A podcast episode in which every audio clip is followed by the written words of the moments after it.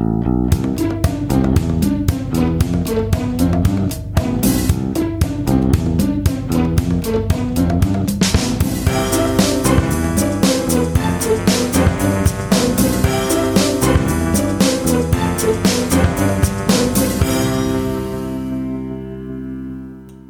Ist der 28. September 2017. Hier ist der Sendegarten. Ihr hört die verschnupfte Stimme von Martin Rützler und er ist nicht alleine, äh, hat noch weitere verschnupfte und auch weniger verschnupfte Gärtner mit sich mitgebracht. Ich grüße erstmal den verschnupften Lars. Guten Abend, Lars. Guten Abend. Wo hast du dir das eingefangen? Ich vermute irgendwo im Zug oder in der Seilbahn. Du hast Zug bekommen. ja. hm, schlechter Witz. Okay, okay. Mit schlechten Witzen halten wir uns gar nicht lange auf. Das äh, schaffen wir sowieso locker und spielen im Verlauf des Abends. Ich begrüße erstmal noch den einzig wirklich gesunden Gärtner in dieser Runde, nämlich den Sebastian. Hallo Sebastian. Ja, guten Abend zusammen. Du bist gesund. Wie hast du das gemacht? Hast du dich ferngehalten von allem? Ja, ich bin, ich bin froh. Also sonst, ich habe es ja auch ab und zu schon gehabt, mit verschnupfter Nase im Sendegarten zu sitzen. Und deswegen bin ich ganz froh, heute mal gesund zu sein. Prima. Wir teilen uns das schön auf. Ja. Abwesend wegen Krankheit ist zum Beispiel auch die liebe Ulrike, die muss kurieren. Von hier aus äh, die herzlichsten und besten Genesungswünsche und die anderen haben, sind auch irgendwie verhindert und können nicht dabei sein. Aber dabei ist heute ein Gast, der vor gar nicht so langer Zeit schon mal bei uns gewesen ist. Wir begrüßen ganz herzlich Dirk, Dirk Prims. Hallo Dirk. Ja, hallo und auch überhaupt noch gar nicht verschnupft. Also bisher. Prima. Du beantwortest schon auf eine Frage, die noch gar nicht gestellt war. Ich wollte wissen, wie es dir geht. Genau. ja, super. Mein, nachdem Lars es vorher, also vorher angekündigt hat, dass wir heute nicht im Sendegarten, sondern im Röchelcast sind. Ja, gut. Das ist schon mal im Herbst, wenn der, wenn wir noch nicht so wissen, wie wir die Umstellung hinkriegen von Sommergarten auf Wintergarten, das, dann wird das vielleicht ein bisschen schwierig. Das ist nicht so, nicht so ohne. Wir begrüßen aber vor allen Dingen auch äh, Hörerinnen und Hörer, die jetzt hier live mit uns durch die Sendung gehen, beziehungsweise in die Konserve abhören. Und äh, ich begrüße insbesondere die 838 Menschen, die sich die letzte Sendung heruntergeladen haben. Damit schrammen wir knapp an einem Tausender Kontaktpreis vorbei. Wir sind also für die werbende Wirtschaft immer noch nicht richtig relevant. Das schadet aber nichts, weil weil das ist ja hier auch alles nur ein Hobbyprojekt. Aber ich freue mich, dass wir tatsächlich so viele äh, Interessenten gefunden haben und begrüße also diese Leute ganz, ganz herzlich. Und ähm, ja, lasst gerne auch von euch hören. Wir nehmen gerne auch Kommentare und Anregungen aus der Community entgegen. So, damit wir das zum Beispiel in der neuen Ernte abspielen können. Und da kommen wir jetzt mal hin.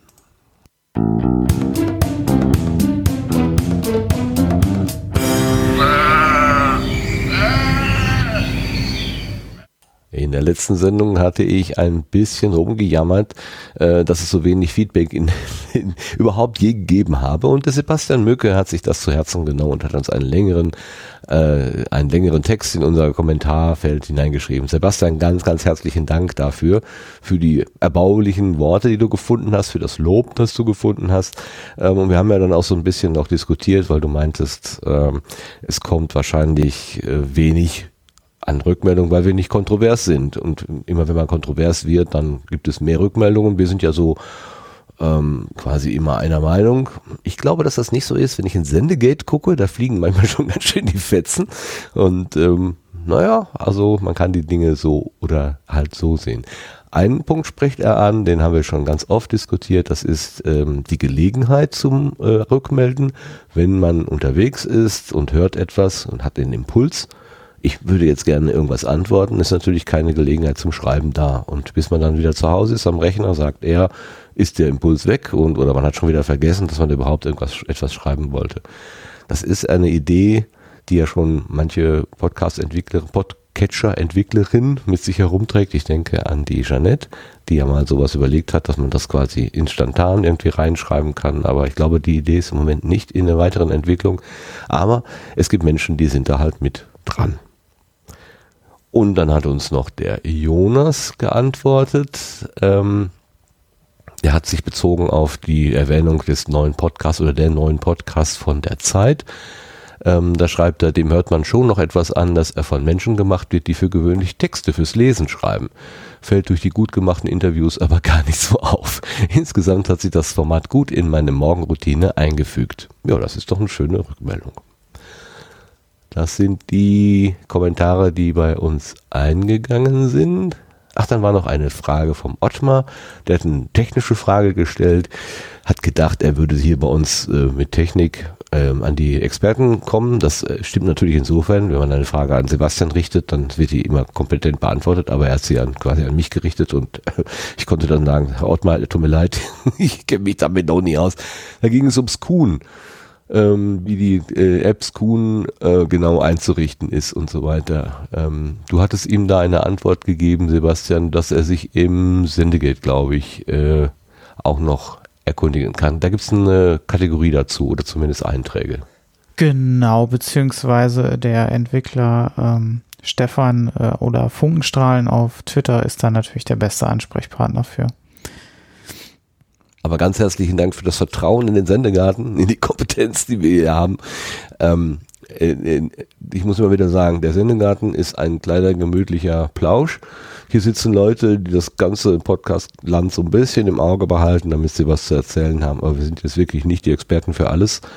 Und wenn wir was erzählen, kann das auch wirklich äh, durchaus auch mal komplett daneben liegen. Also ähm, ich hörte schon von mancher Seite, ja, wenn das im Sendegarten gesagt worden ist, dann stimmt das ja auch. Nö, nö, das ist, das muss nicht so sein. Ich wiederhole nochmal, das ist nicht das Hochabendtier in Podcastland. Das ist es nicht. Das muss dann auch noch der Richtige im Sendegarten sagen. Bitte? Das muss dann auch noch der Richtige im Sendegarten sagen. Der Richtige im Sendegarten. Wer ja, wäre denn der Sebastian Richtige? zum Beispiel. Dann, wenn Sebastian was sagt, dann stimmt es doch. Richtig, ja, das stimmt. Ja, genau. genau. Wenn der Sebastian was sagt, äh, oh dann stimmt das. das Immer. Immer. Ansonsten schreibe ich es in die Kom Kommentare. Das habe ich in der Tat auch schon gemacht. Was? Du schreibst was unter Pseudonym? Bist du etwa Ottmar? Nein, im Klarnamen schreibe ich das dann in die Kommentare, wenn ich irgendwas zu korrigieren habe. Habe ich noch nicht gesehen. Doch, aber gut. Äh, ich kann mal versuchen, ein Beispiel rauszusuchen. Schon länger her. Muss ja. Da warst du noch nicht. Doch, doch, da warst du schon. Hast du, hast du uns selbst korrigiert? Ist ja witzig. Ja. Doch, doch, doch, ich erinnere mich. Ich erinnere mich. Im Nachgang zu, hm, hm, hm hast du da irgendwas reingeschrieben? Ja, ja, ja. Genau. Stimmt. Ich, es äh, muss schon ein paar Sendungen her sein, aber ich habe das mal gemacht und da war ich ganz froh, dass kein anderer bisher kommentiert hat und meinen Quatsch aufgegeben. Das fällt nicht weiter auf. Keiner hat's gesehen. So. Lars, für was bist du denn Fachmann im, im Sendegarten? Hm, bin ich für irgendwas Fachmann? Weiß ich nicht. Termine, die machst du ja grandios. Ja, wobei äh, da ist äh, das, äh, die Fachentität eigentlich das Sendegate. Also äh, ich formuliere ja nur ein bisschen aus und hole vielleicht nochmal so ein, zwei, zwei Zusatzinfos dazu, aber äh, eigentlich ist halt das Sendegate dort und alle, die, die dieses Wiki schreiben, die Fachleute. Okay, also auch da können wir nicht jetzt äh, sagen, dass damit glänzt der Sendegarten. Wir sind einfach äh, Verwerter.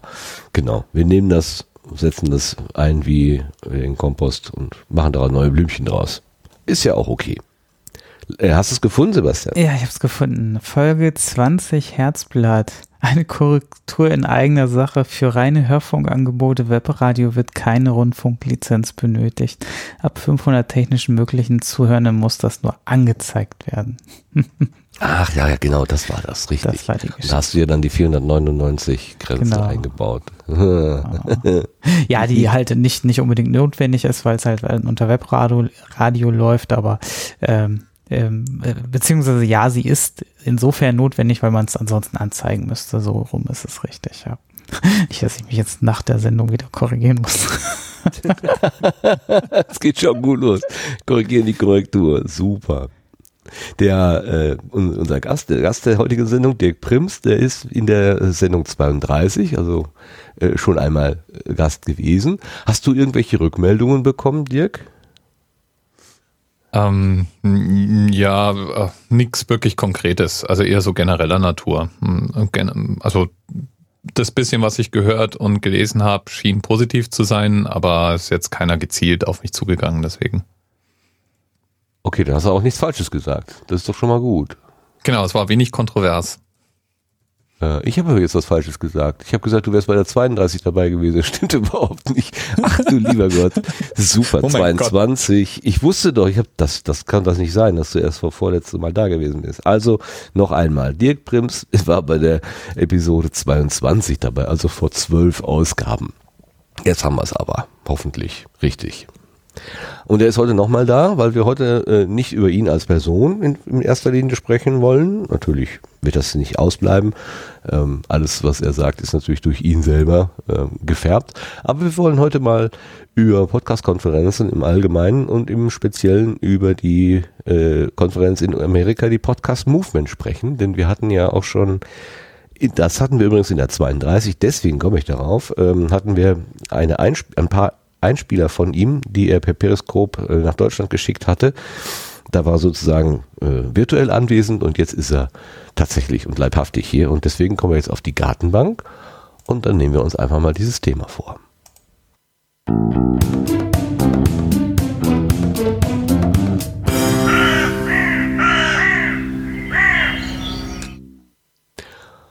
Podcast-Konferenzen oder Community-Treffen. Kennen wir hier in Deutschland auch. Ähm, Gerade letztes Wochenende gab es ein Treffen in Innsbruck. Da hat sich die Wissenschaftspodcasts Gemeinde, Community getroffen. In wenigen Wochen, drei Wochen glaube ich, ist in München das Treffen Subscribe 9, früher Podlove Podcaster Workshop ähm, die Frühjahrssitzung ausgefallen. Wir freuen uns jetzt alle darauf, im Herbst äh, uns wieder zu treffen.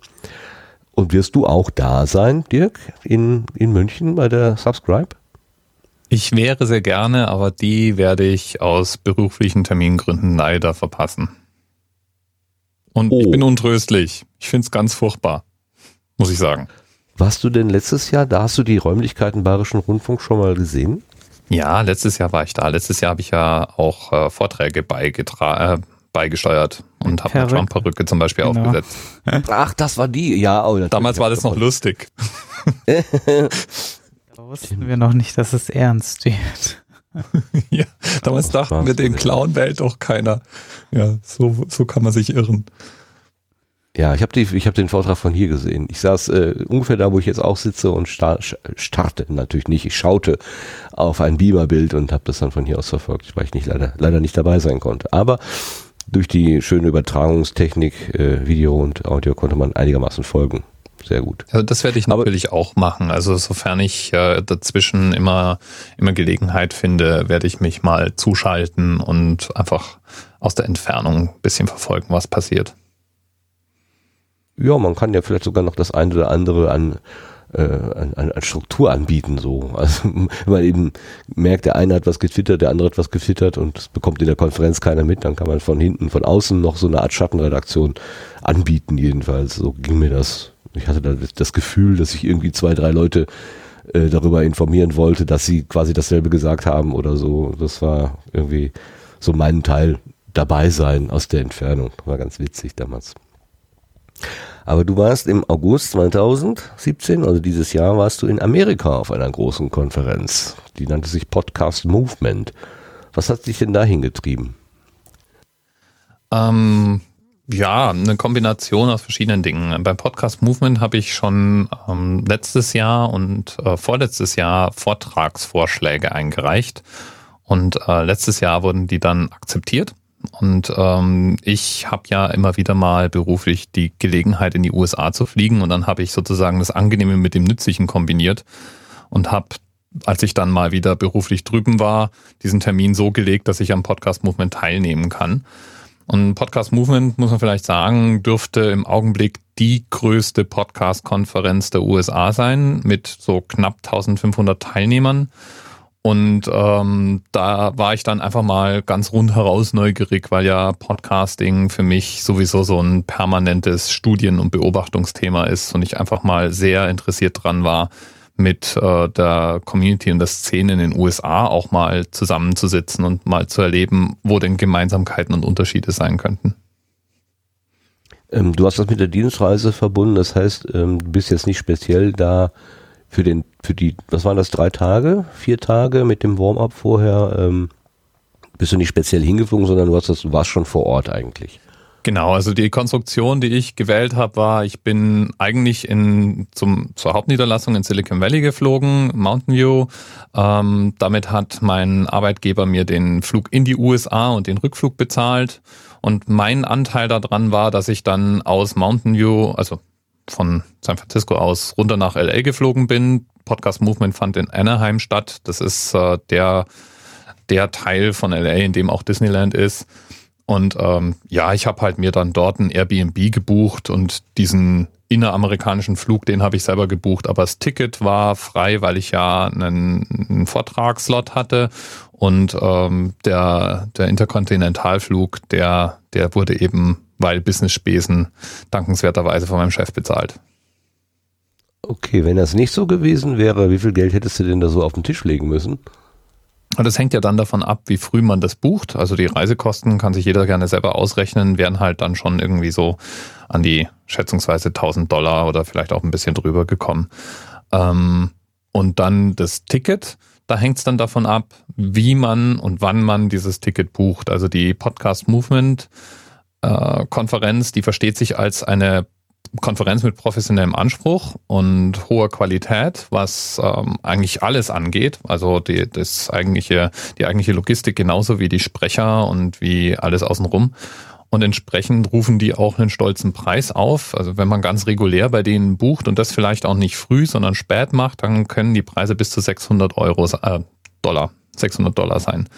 Ähm, ich habe jetzt diesen ganzen Disclaimer rangehängt, weil es einmal natürlich so ist, wenn man früh genug bucht, dann fallen diese Preise auf irgendwas um die 200, 250 Dollar. Also würde man jetzt schon für Podcast Movement nächstes Jahr buchen, dann ist das so die reguläre Preiskategorie. Und wenn man in den USA Teil einer Podcast-Community ist oder Hörer bestimmter Podcasts, dann gibt's natürlich tausenden einen Voucher-Code und Preisnachlass und hier Verlosungen. Also es gab durchaus auch einen gewissen Anteil Teilnehmer, die sind irgendwo zwischen sehr billig und kostenlos auf der Konferenz gewesen. Mhm. Äh, da gab es doch irgendwie so ein Dings, wenn man beim Verlassen der Konferenz schon das Ticket für das nächste Jahr bucht, dass es dann nochmal so, so einen Spezialpreis gab, oder? Habe ich das falsch verstanden? Genau, ich hätte sozusagen innerhalb der ersten drei Tage nach dem Ende der Konferenz ein Ticket für 200 Dollar kaufen können.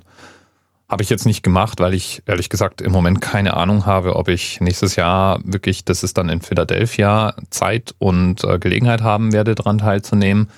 Und ich mache es dann ehrlich gesagt auch immer davon abhängig, ob ich einen aktiven Posten habe. Also ich fliege jetzt auch nicht einfach nur als Teilnehmer auf Verdacht rüber, sondern ich möchte dann auch gerne ähm, ja, auch beitragen und vor allem nicht als reiner Teilnehmer durch die Hallen ähm, schweifen, sondern auch mit den Sprechern im Sprecherraum mich unterhalten können oder auch auf die, die machen ja dann auch eigene Seitenveranstaltungen für die, die aktiv teil, teilhaben und dann, da würde ich dann eben auch gerne dabei sein wollen.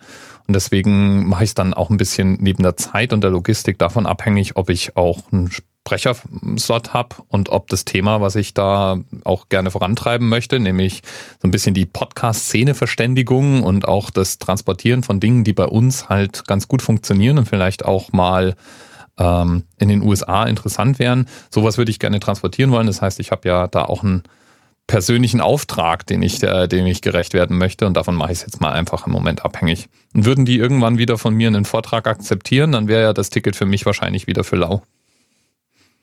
Das wäre ja zu wünschen. Worüber hast du denn dieses Jahr gesprochen? Äh, dieses Jahr bin ich für zwei Panels eingeladen gewesen, von denen dann leider nur ein Panel wirklich auch stattgefunden hat.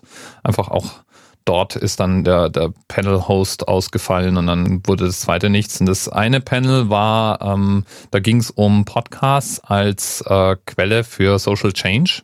Das hatten wir beim letzten Mal im Sendegarten ja besprochen, dass ich so ein bisschen recherchiert habe zum, zum Thema ähm, Podcast Underground. Und das war der Anlass, warum ich in dem Panel gelandet bin. Und es war ganz interessant. Also da waren, waren zum Beispiel Podcast-Netzwerk Vertreter da, die ähm, politische Podcasts betreiben. Da war dann auch äh, eine Dame mit auf dem Panel gesessen, die Podcasts für Rentner und Podcasts in der Pflege macht. Das war auch ganz spannend.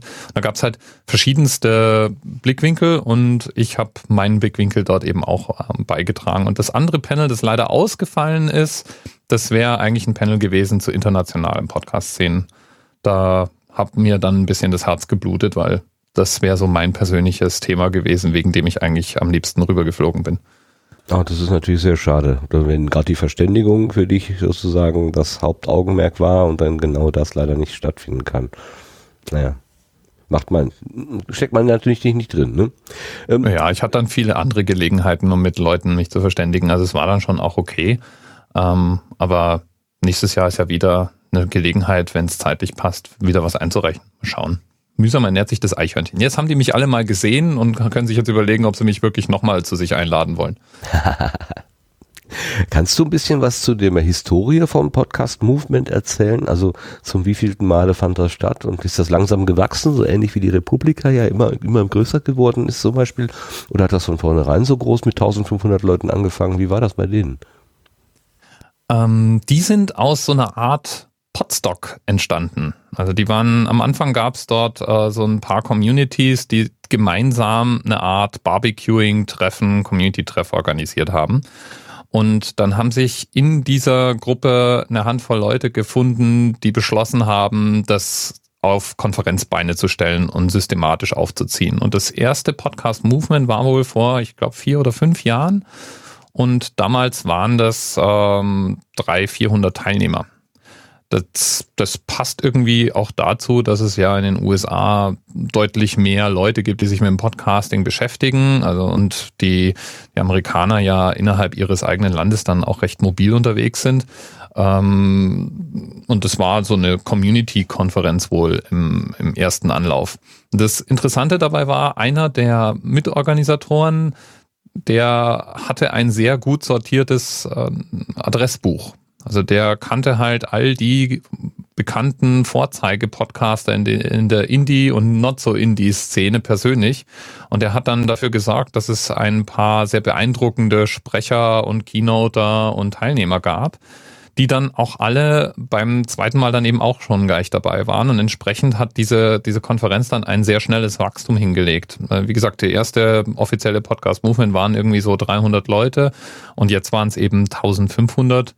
Die haben gesagt, sie vermuten, dass sie dann nächstes Mal nochmal ähm, um ein paar hundert wachsen werden. Also das ist im Augenblick ein ständiger Wachstum, Wachstumsschub, den man auch irgendwie ja, verkraften muss. Also du kannst ja nicht einfach beliebig groß machen, ohne dass da was auf der Strecke bleibt. Das heißt, die managen das auch so ein bisschen, dass sie nicht zu schnell wachsen, haben aber den Anspruch, weiterhin die größte Konferenz in dem Bereich zu sein. Wenn das als ähm, Podstock-ähnliches Treffen angefangen hat mit dem Grillen und so weiter, das klingt ja eher wirklich äh, nicht kommerziell orientiert, sondern mehr so Happening und, und Hobbymäßig. Aber die Konferenz, so wie du sie jetzt durch deine Berichte beschrieben hast, das ist ja schon ähm, ein, ein Treffen von professionelleren Podcast angeboten. Wie ist denn da diese Brücke gewesen? Oder haben die Professionellen damals gegrillt? Äh, vertue ich mich in der, in der Vorstellung. Naja, also das erste Podcast Movement war jetzt nicht so ein Podstock, sondern das äh, sozusagen die Leute, die das ins Leben gerufen haben, stammen aus solchen Communities und haben ähm, eine Art Vorgängerveranstaltung ähm, gehabt, in der, der es eher so independent community-mäßig zuging. Ähm, wie passt das zusammen? Da gibt es ein paar Dinge. Also das eine ist, Podcast Movement will professionell sein. Also die wollen die Profis und Semi-Profis einfangen, ohne den Charme von, von Hobbyisten ganz aufzugeben. Aber es ist schon, ist schon ein deutlicher Business-Fokus dabei. Dabei sollte man aber, glaube ich, auch nicht ganz vergessen, dass in den USA da die Kultur ein bisschen anders ist als bei uns. Das fand ich ganz interessant. Das hat mir einer, mit dem ich mich da unterhalten habe, so gesagt auch, ähm, der ein, ein ja, eine Art Podcast-Hörspiel produziert und eigentlich aus Europa kommt. Mit dem habe ich mich unterhalten über die Unterschiede der Szene und er hat dann gesagt, ja, in Europa und ähm, speziell zum Beispiel in, in der hat zum Beispiel reflektiert auf die Szene in, in England, wo es ja auch eigentlich relativ wenig so semi-professionelle Formate gibt und ganz viele Independent-Formate. Ähm, er hat gemeint, in Europa wäre es eigentlich fast schon anrüchig, wenn du was aus Liebe zum Medium oder aus Liebe zur, in Anführungszeichen, Kunst machst. Wenn du dann auch noch auf die Idee kommst, dafür Geld zu verlangen, dann, dann rümpfen die Leute ja schon automatisch die Nase. In den USA ist da das Klima komplett anders. Da ist es selbstverständlich, dass wenn du irgendwas machst und es einigermaßen okay ist, dann kannst du natürlich anfangen, dafür auch irgendwie zu versuchen, bisschen Geld zu verdienen und, äh, und damit äh, deinen, deinen Lebensunterhalt unter Umständen auch zu be bestreiten. Das heißt, dir wird es sehr schnell auch verziehen, wenn du sagst, äh, mein, mein Hobby soll auch noch ein bisschen Geld einbringen. Also habe ich mir folgende Dinge überlegt. Dass dieses, dieses Unternehmertum schließt sich eben dort nicht automatisch aus. Bei uns gibt's immer die Profis und die, die es zum Spaß und als Hobby machen. Und in den USA durchmischt sich das wesentlich ähm, ähm, deutlicher, als es bei uns der Fall wäre. Das ist eine Kulturfrage oder was glaubst du, wo das herkommt? Das ist eine Kulturfrage, das ist aber auch eine, eine denke ich mal, eine, ein Entwicklungsstadium. Also es ist einfach, ähm, wenn du wenn du genügend kritische Masse an Leuten hast, die sich mit irgendwas auseinandersetzen, dann findet eine gewisse Arbeitsteilung ganz automatisch statt und eine gewisse Professionalisierung und dann hast du halt einfach mehr Angebot in dem Bereich und mehr Vorbilder in dem Bereich und die Leute ähm, versuchen dem dann auch mehr nachzueifern und dann geht das irgendwie Hand in Hand. Und in wie gesagt in den USA ist das auch nicht anrüchig. Also das äh, ist du kannst gleichzeitig Begeisterungstäter sein und trotzdem versuchen, damit Geld zu verdienen. Ja, ich habe so mal die Tage darüber nachgedacht. Ähm, ich habe mal von der Doku, eine Doku gesehen, da ging es um eine Weinbauern und Weinbäuerinnen Kooperative oder oder zumindest haben die sich zusammengetan, um irgendein Weinbau Anbaugebiet so ein bisschen hervor nach vorne zu bringen. Also irgendwie neuere Anbaumethoden, neuere Kältermethoden oder was auch immer. Da war jeder für sich natürlich ein Unternehmer oder Unternehmerin und musste auch davon leben von den Erträgen und trotzdem haben die halt ähm, solche Veranstaltungen gemacht, um eben ihr Thema äh, deutlicher werden zu lassen für die Öffentlichkeit. Ein anderes Beispiel, so Mittelaltermärkte oder so. Da sind ja auch ein paar Nerds, die sich dann irgendwelchen alten Techniken äh, was weiß ich, Kerzen ziehen, äh, Met brauen oder was auch immer äh, verschrieben haben. Das ist ja nun auch ähm, an der Grenze zum Hobby oder oft auch aus dem Hobby heraus entstanden. Aber wenn du dann so ein Marktbetreiber bist, dann musst du natürlich auch Umsatz machen. Also so ganz fremd ist uns das ja eigentlich auch nicht. Warum haben wir so Berührungsängste oder Berührungsprobleme, wenn es so im, im, im, äh, im Audiobereich ist? Das kann ich noch gar nicht so richtig spüren. Hättest du da eine Idee dafür? Ähm, ich, nee, kann ich, kann ich dir so gar nicht beantworten. Also es ist auch, ist auch so, auch auf Podcast Movement gab es eine sehr breite also ein sehr breites Spektrum an Motivationen. Also da hat man, hat man zum Beispiel auch die Leute getroffen, die Podcasts als unabhängiges Medium verstehen, um ihre Nachricht in die Welt zu tragen. Und deren Professionalisierung fand dann eben an anderen Stellen statt. Also zum Beispiel, indem sie halt äh, für Non-Profit gearbeitet haben und den Podcast als äh, Marketingmechanismus für dieses Non-Profit verstehen.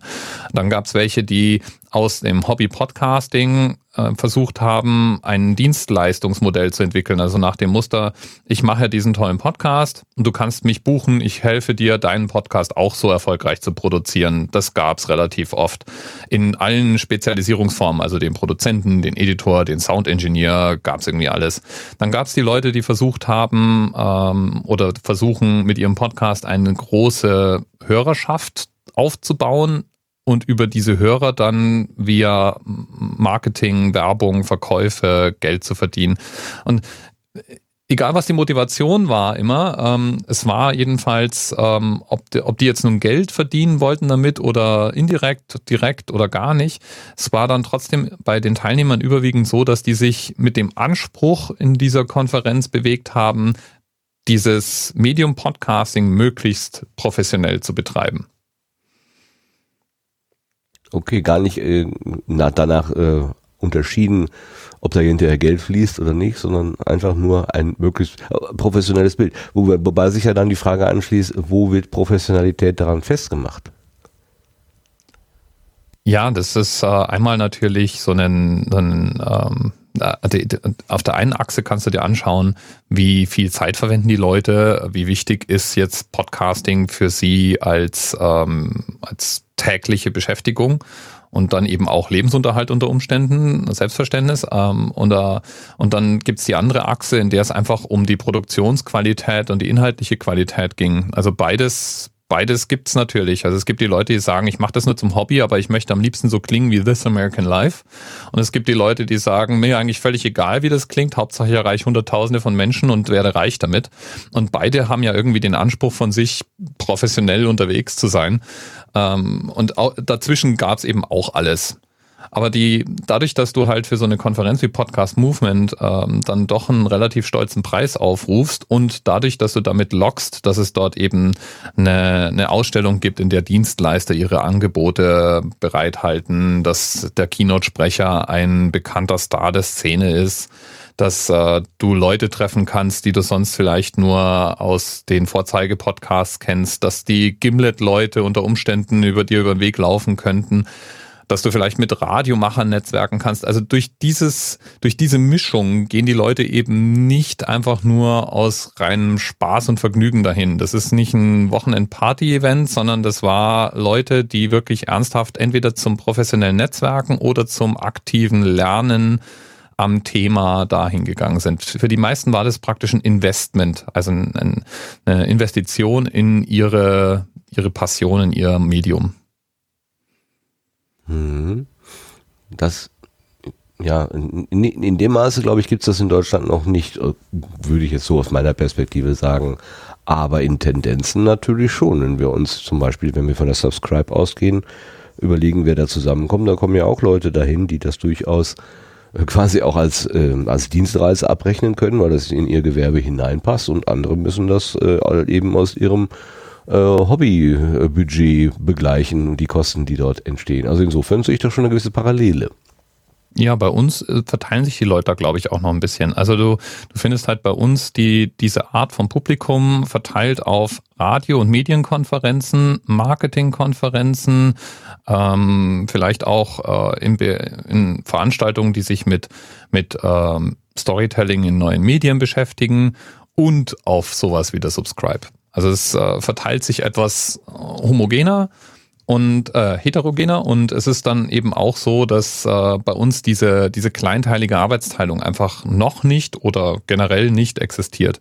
Also es macht einfach manches bei uns gar keinen Sinn, weil äh, selbst wenn jetzt die Subscribe sagen würde, wir machen jetzt mal noch ein Fairground und da kann dann die Podcast-Dienstleisterbranche in Deutschland ihre Dienste anbieten, ich meine, wie viele Sound-Ingenieure werden wir da treffen und wie viele äh, professionelle Podcast-Editoren? Da gibt's vielleicht ein, zwei, aber es ist nicht so, so ein breites Spektrum wie, wie jetzt auf zum Beispiel der Podcast-Movement.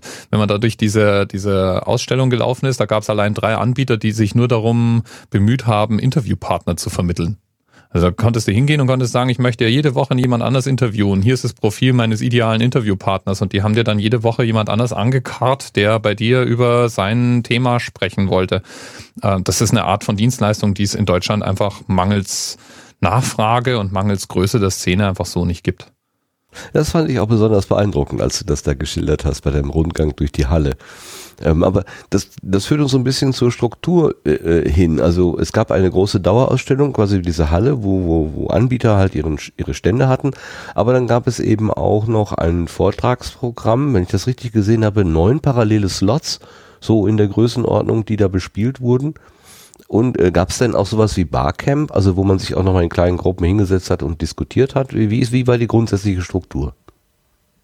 Also es war so, dass im Prinzip von der Konferenz selber gab es, glaube vier oder fünf Tracks. Dann gab es zwei Sponsoren gestaltete Tracks ähm, und es gab ähm, zwei eher Netzwerk ähm, Netzwerk-Tracks, nennen wir es mal so. Ähm, die die von der Konferenz gestalteten Vorträge, das waren zum Teil Vorträge, zum Teil Panels. Und die waren dann eben so der Hauptinhalt. Die von den Sponsoren getriebenen Tracks, da war einer von einem Radiodienstleister, ähm, so einer Radioschmiede betrieben und da konnte man dann eben professionelle Radiomacher aus den USA vom Stationschef über professionelle äh, Sendungsverantwortliche, Rechercheure und so weiter in verschiedenen Vorträgen erleben und mit denen auch ins Gespräch kommen. Und ähm, ich, der, der zweite gesponserte Track war, war ähnlich gelagert, aber auf Marketing-Seite etwas heftiger ausgelegt. Und dann die die Netzwerkveranstaltung, da war es meistens in einem klassischen Roundtable-Setting. Das heißt, es gab verschiedene Themen und die Leute konnten sich zu, wenn du so möchtest, Work, Workshops zusammenfinden und dann am Tisch sich gegenseitig mit ihren Themen helfen oder auch ähm, Fragestellungen, Antworten erarbeiten und ähnliches mehr. Das war, fand ich von der, von der Machart eigentlich ganz, ganz spannend gelöst. Was es außerdem noch gab, war es gab verschiedene Vor- und Nebenveranstaltungen. Und direkt am Tag vor der Podcast Movement gab es einen Tag, der, ähm, der Ignite Sessions hatte. Äh, da konnte man sich eben auch bewerben und ich glaube auch auf der Podcast Movement selber gab es mal einen Abend, an dem Ignite Sessions waren. Und Ignite Sessions, das sind, sind Kurzvorträge. Ähm, je nachdem, welche Formatschule man wählt, sind das zwischen 5 und 15 Minuten Vorträge. Das ist äh, mal von O'Reilly als 5 Minuten Vortrag in, ins Leben gerufen worden, das Format. Gibt's auch ähm, in, in abgewandelter Form kennt man das vielleicht auch als Patcher Kutscher. Im Prinzip ist die Idee, dass du einen Vortrag hast mit einer festgelegten Anzahl Slides und diese Slides werden nach einer festgelegten Anzahl Sekunden automatisch weitergeschaltet und du hast ein Thema, das du dann eben in fünf Minuten, 15 Minuten, was immer das Format eben ist, durchbringen musst. Hat den Vorteil, dass viele Leute äh, eine Gelegenheit haben, ihr Material zu präsentieren. Für die Zuhörer ist es so, wenn wirklich mal der Sprecher langweilig ist oder das Thema öde, ist es auch relativ schnell wieder vorbei.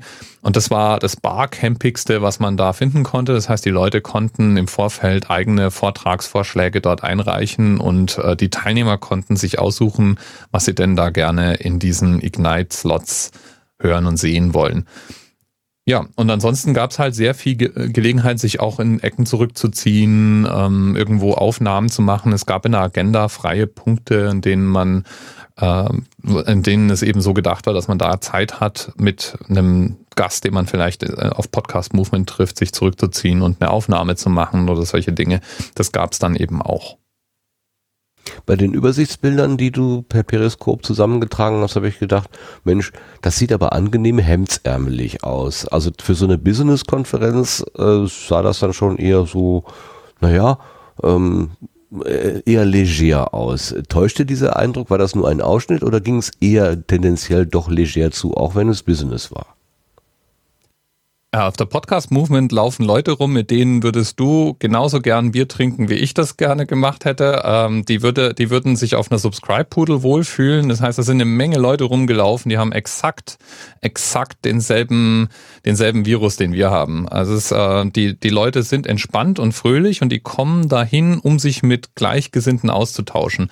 Und das fand ich, fand ich super interessant auch äh, programmatisch gelöst. Das heißt, die Konferenz hat an ganz vielen Stellen sich Mühe gegeben, die Leute auch in die Lage zu versetzen, sich untereinander kennenzulernen, auszutauschen. Das fing an bei so einer so einer äh, Newcomer Orientation, in der du praktisch ähm, in in zwei Stunden einmal durch die Mechanik der Konferenz geführt wurdest, aber eben auch dann an deinem Tisch mit ein paar gezielten Übungen die Leute, die um dich rum waren, super genau kennengelernt hattest.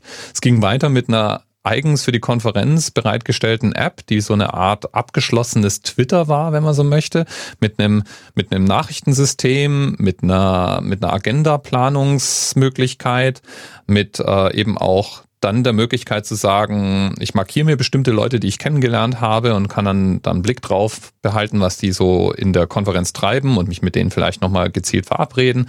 Und allein durch diese, diese Orientierungssession ganz am Anfang kamst du dir auch auf einer 1500 Mann Konferenz nicht mehr so verloren und allein vor.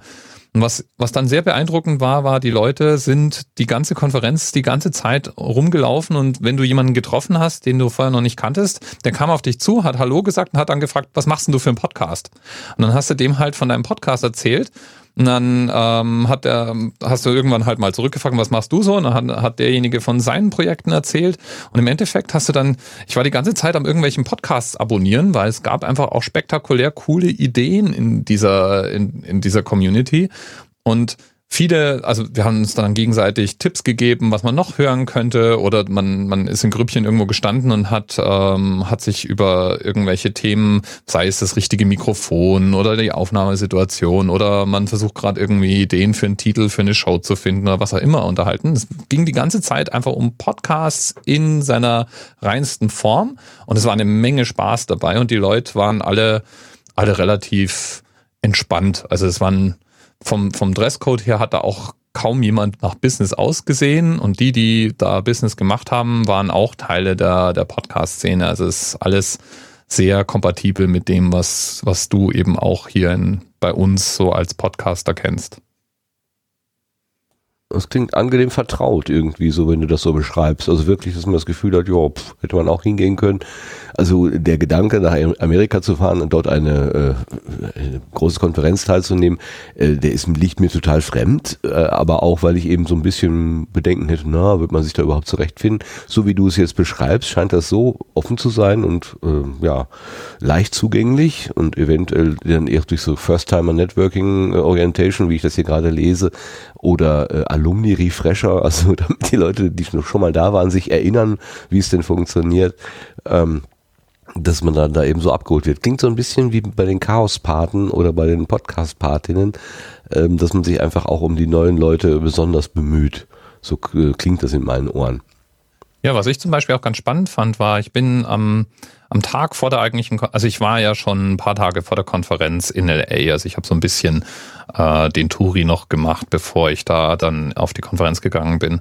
Und am am Abend vor der offiziellen Konferenz gab es so ein, so ein Networking-Treffen. Das hatten die Organisatoren für, für Leute, die schon, schon eher da sind, ausgerufen. Es wurde dann auf Facebook angekündigt, dass man gerne eingeladen wäre, da hinzukommen.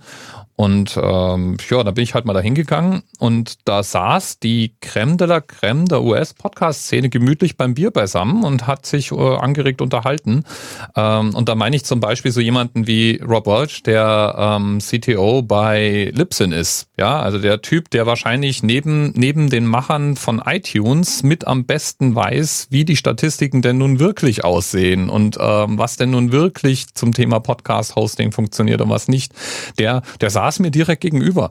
Ähm, es, es saß äh, ein, ein Pat Flynn und äh, ein John Lee Dumas mit da drin. Ähm, das, also da, da, da war, wie gesagt, das Who is Who der US-Szene kam da zusammen, um gemütlich ein Bier zu trinken und es war so ein Kreis von vielleicht 30, 40 Leuten und das sind alles Leute, die da waren, um andere kennenzulernen und sich zu unterhalten. Das heißt, da war auch eine ständige Durchmischung und äh, Gesprächsbereitschaft. Das hat schon als Auftakt eine Menge Spaß gemacht. Und ich bin da, bin da rausgegangen und hatte, hatte schon alle Kontakte eingesammelt, von denen ich im Vorfeld gehofft hatte, dass ich die vielleicht irgendwie mal vorbeilaufen sehe auf der Konferenz oder auf einer Bühne sehe.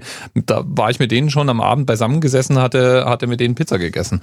Also das, das muss ich sagen, das haben die ganz hervorragend hinbekommen. Was meinst du, wenn du sagst Kontakte einsammeln? Was ist, was verbirgt sich dahinter? Hast du dich vorgestellt? Hast du dein äh, Projekt äh, quasi in so einem fünf Minuten, wie heißt das, Elevator Pitch irgendwie dargestellt? Oder hast du deren Adressen eingesammelt? Willst du in Kontakt treten? Was meinst du damit? Ah, ich wollte bestimmte Leute kennenlernen. Also Rob Walsh zum Beispiel, mit dem wollte ich mich mal unterhalten. Ich wollte ihn mal fragen, auch mit Blick auf die deutsche Szene, was er denn so für Zahlen sieht. Und ich wollte ihn auch fragen, ob er mal Zeit hat, sich mit mir dazu zu unterhalten. Und hat er. Also wir haben jetzt noch keinen Termin festgemacht, aber wir sind in Kontakt geblieben, nachdem wir uns eine Stunde lang wirklich recht angeregt zu allem Möglichen unterhalten haben. Von von der, vom Soundcloud-Niedergang zu Unterschieden in Statistiken zum nicht vorhandenen Serial-Effekt hatten wir alle möglichen Themen. Und das einsammeln heißt in dem Fall, ich wollte halt bestimmte Leute kennenlernen und äh, für mich persönlich war war es so, dass ich mir gedacht habe, wenn ich mit denen nicht nur mich kurz unterhalte, sondern wir sogar ähm, eine Gelegenheit dann hinterher haben, uns auch mit Blick auf die deutsche Podcast-Szene oder die internationale Podcast-Szene mal zu unterhalten und vielleicht auch in Zukunft in Kontakt zu bleiben, dann wäre das ganz spektakulär, großartig. Und ich muss sagen, dass das war wirklich auf dem, dem Feld war das super, super sinnvoll und erfolgreich. Da gab es Leute, die fand ich super spannend, dann gab es Leute, die ich dann persönlich kennengelernt habe und ähm, mir dann gedacht habe, naja, da habe ich mir jetzt Spannenderes erhofft. Aber einfach mal so diesen, diese, diesen direkten Zugang zu haben zu Menschen, die zum Teil Podcasts betreiben mit mehreren Millionen Hörern oder die sowas wie ähm, Libsyn betreiben, was, äh, was ja doch so ein, so ein weltweiter Marktführer in dem Bereich ist. Das fand ich super interessant und super spannend. Und die waren eben offen und haben sich Zeit genommen. Also Rob Walsh nochmal mit eine Stunde habe ich mich mit dem unterhalten. Ähm, bei John Lee Dumas waren wir irgendwie nach äh, einer Viertelstunde am Ende unserer gemeinsamen Gesprächsthemen angekommen. Also da, da gab es jetzt weniger Gemeinsamkeiten, aber es, es war sehr bunt, sagen wir es mal so. Äh, das kann ich mir gar nicht vorstellen, dass du am Ende von Gesprächsthemen ankommst. Mit denen kann man sich doch eigentlich wirklich länger als 15 Minuten unterhalten. Erstaunlicherweise. Aber bevor wir jetzt da nochmal weitergehen, du hast mir gerade ein Häppchen hingeworfen, darauf muss ich kurz eingehen. Was ist denn der nicht vorhandene Serial-Effekt? ähm, die Welt, äh, die wir kennen, geht ja davon aus, dass Serial praktisch der Durchbruch für Podcasts war und seit Serial irgendwie die Podcast-Abrufzahlen und die Hörerzahlen in die Höhe gehen und dass das, ähm, dass das ja einen ganz dramatischen Effekt auf die Branche hat. Und das ist ein, ein Effekt, der in den Libsyn-Statistiken genau null Niederschlag findet. Also es war wirklich interessant. Äh, Rob, äh, der hat auch einen Vortrag gehalten auf der Konferenz, wo er sich mit Marketing und Zahlen und Statistiken beschäftigt hat. Und äh, der hat halt gesagt, ähm, durch Serial gab es keinen nennenswerten Spike oder äh, also Abrufzahlen sind nicht während Serial sinnvollerweise irgendwie überall hochgegangen. Ähm, es gab auch keine, keine Änderungen jetzt in den grundsätzlichen Verhalten. Was aber, was aber äh, schon der Fall ist, ist, dass Serial, und so, so hat er das ausgedrückt, super kompatibel mit Medienberichten ähm, ist. Das heißt, Serial wurde ja von Journalisten für Journalisten im Prinzip produziert, wenn du so möchtest. Und ähm, entsprechend Entsprechend wurde wahnsinnig viel darüber berichtet und geschrieben, bis alle irgendwie das Gefühl hatten, Serial hat der ganzen Branche einen Schub gegeben. Er sagt aber, die Branche ist seit Jahren in einem kontinuierlichen Wachstum und Serial hat daran überhaupt gar nichts, weder zum Positiven noch zum Negativen beigetragen, sondern das Wachstum hat einfach weiterhin stattgefunden, wie gehabt. Und das fand ich mal super interessant, weil das, äh, das hat äh, einfach auch so diese, diesen Blick auf unsere eigene Filterblase sehr charmant geworfen, dass wir, wir selber uns da eine, eine Wirklichkeit zurechtreden, die so eigentlich gar nicht stimmt. Und er hat auch gemeint, es gibt äh, in den USA, wenn man mal die, wenn man es mal durchrechnet, ausrechnet, dann, dann wird Serial von vielleicht fünf bis sechs Prozent der Podcast-Hörern wirklich gehört. Die anderen kennen es aus irgendeiner Form, aus irgendeinem, aus irgendeinem Public Broadcast vielleicht. Und ähm, wer, wer auch nicht, ähm, nicht annähernd so dramatisch in seiner Wirkung auch auf andere Podcasts gewesen. Also man trifft Leute, die haben keine Ahnung, was Serial ist, ähm, während in der Podcast-Szene jeder Serial kennt. das ist ja nicht das ist ein wirklich interessanter ähm, äh, Gedanke oder, oder Erkenntnis sozusagen, ja. dass das so ist. Also bei uns wurde ja Serial tatsächlich ähm, als die Erfindung einer neuen Gattung von, äh, von Hörangeboten sozusagen dargestellt. Wobei vielleicht ist es so ein bisschen so wie mit Reisebusunfällen im Sommer. Also plötzlich taucht dann an jede Woche taucht irgendwie ein Reisebusunfall auf und man hat das Gefühl, da ist äh, was ganz Schlimmes im, im, im Busch. Aber letztendlich äh, passieren genauso viele Reisebusunfälle wie immer, nur weil es plötzlich irgendwo in den Zeitungen steht, haben alle ein besonderes Augenmerk darauf und dann ist das so eine äh, äh so eine konzentrierte Wahrnehmung plötzlich. So stelle ich mir das gerade bei Serial auch vor, gerade wenn es nämlich dann auch noch ein Angebot ist von Journalisten, ähm, die von anderen Journalisten angeschaut werden. Häufig ist es ja so, dass die die äh, Blase dann auch unter sich sich so ein bisschen beobachtet und darüber schreibt. Ja, das genau. Also Rob hat halt, Rob meinte halt, der Effekt bei Serial wäre der, dass ähm, normalerweise Podcasts ja eher nischig und lokal auch oft unterwegs sind. Also hängt halt vom Thema natürlich ab. Aber jedenfalls ist es nicht so, dass du, dass du ähm, landesweit irgendwie Berichte finden kannst über einen Podcast, der normaler Indie-Podcast ist. Und Serial war halt so, ähm, so kompatibel mit den den Journalisten, die über Medien berichten, dass ähm, die alle, also wenn, wenn du als Journalist eben dir keine Mühe machst, dich wirklich mal in das Thema reinzufinden und zu recherchieren, dann was du auf jeden Fall irgendwo findest, ist deinen Journalistenkollegen, der über Serial geschrieben hat, weil das ja aus demselben Händen kommt wie This American Life und dann war das so eine, so eine low-hanging fruit, weißt du? Ähm, dann das Themenfeld selber war natürlich spannend. In den USA sind ähm, Justizirrtümer und äh, Aufklärung von Verbrechen und so, das, das ist ein Thema, das die Amerikaner sowieso gerne mal länger beschäftigt. Also es gibt ja auch einen Grund, warum diese ganzen CSI ähm, Formate so super funktionieren und en entsprechend haut es dann auch noch in so eine Bresche. Und dann war eben der Effekt der, dass äh, wenn die Leute Listen oder Berichte über irgendeinen Podcast geschrieben haben, dann war das halt immer Serial. Und dadurch haben dann alle, die sich für Podcasts interessieren, haben dann irgendwann den Eindruck bekommen, ja, Serial ist das, was man sich anschauen muss und das ist das, was offensichtlich jeder hört. Und es, ja, also wie, wie Stefan vom Aufwachenpod immer sagt, unsere gesamte Welt und alles, was wir wissen, lernen wir eigentlich aus den Medien. Und da ist es halt auch nicht anders. Wenn alle immer plötzlich über Serial schreiben, dann glauben wir halt auch alle, das ist der Maßstab, nach dem sich alles richtet. Und wenn du dann in die Statistiken guckst, die nun mal nicht lügen, ähm, dann ist es eine interessante Beobachtung, wenn der Effekt einfach viel kleiner ausfällt und verschwimmt, als man dann so von der Wahrnehmung her vermuten möchte. Gehe ich voll mit, bis auf die Aussage, äh, Statistiken lügen nicht. Ähm, da muss ich mich noch etwas anderer einsehen. Äh, aus, also je nachdem, wer sie gemacht hat und mit welcher Intention sie gemacht worden ist. Aber ich glaube jetzt einfach mal diese Downloadzahlen, äh, die du da ansprichst, die dann sind tatsächlich belastbar, dass man sagen kann, okay, ja, also da ist jetzt keine besonderen Effekte, keine besonderen Effekte, gesteigerten Effekte zu äh, erkennen. Finde ich sehr, sehr interessant, dass, ähm, dass dieser Hype sich vielleicht auf die Art und Weise dann erklärt. Denn hier hatte man dann wirklich das Gefühl, es ist irgendwas ganz Besonderes passiert. Bei uns hat man immer zwei Gefühle. Das eine Gefühl ist, dass die, dass, dass man muss sich ja die US-Podcast-Szene anschauen, um zu sehen, wo die Zukunft liegt. Ja, also das wird einem ja, ja, überall vermittelt. Jeder, der irgendwie so einen, also es gibt ja alle paar Wochen gibt's ja wieder ein neues äh, Format, ein Newsletter, ein Portal, was weiß ich, in dem Podcast-Empfehlungen ausgesprochen werden und Podcast-Empfehlung zwei oder drei ist dann garantiert Serial und dann ist auch garantiert äh, irgendwann 99% Invisible und This American Life kannst du alle runterrattern. Das ist das eine Gefühl, was du immer haben musst. Äh, Jetzt kannst, kannst du die Freakshow aber nicht schlecht machen vom von gestern.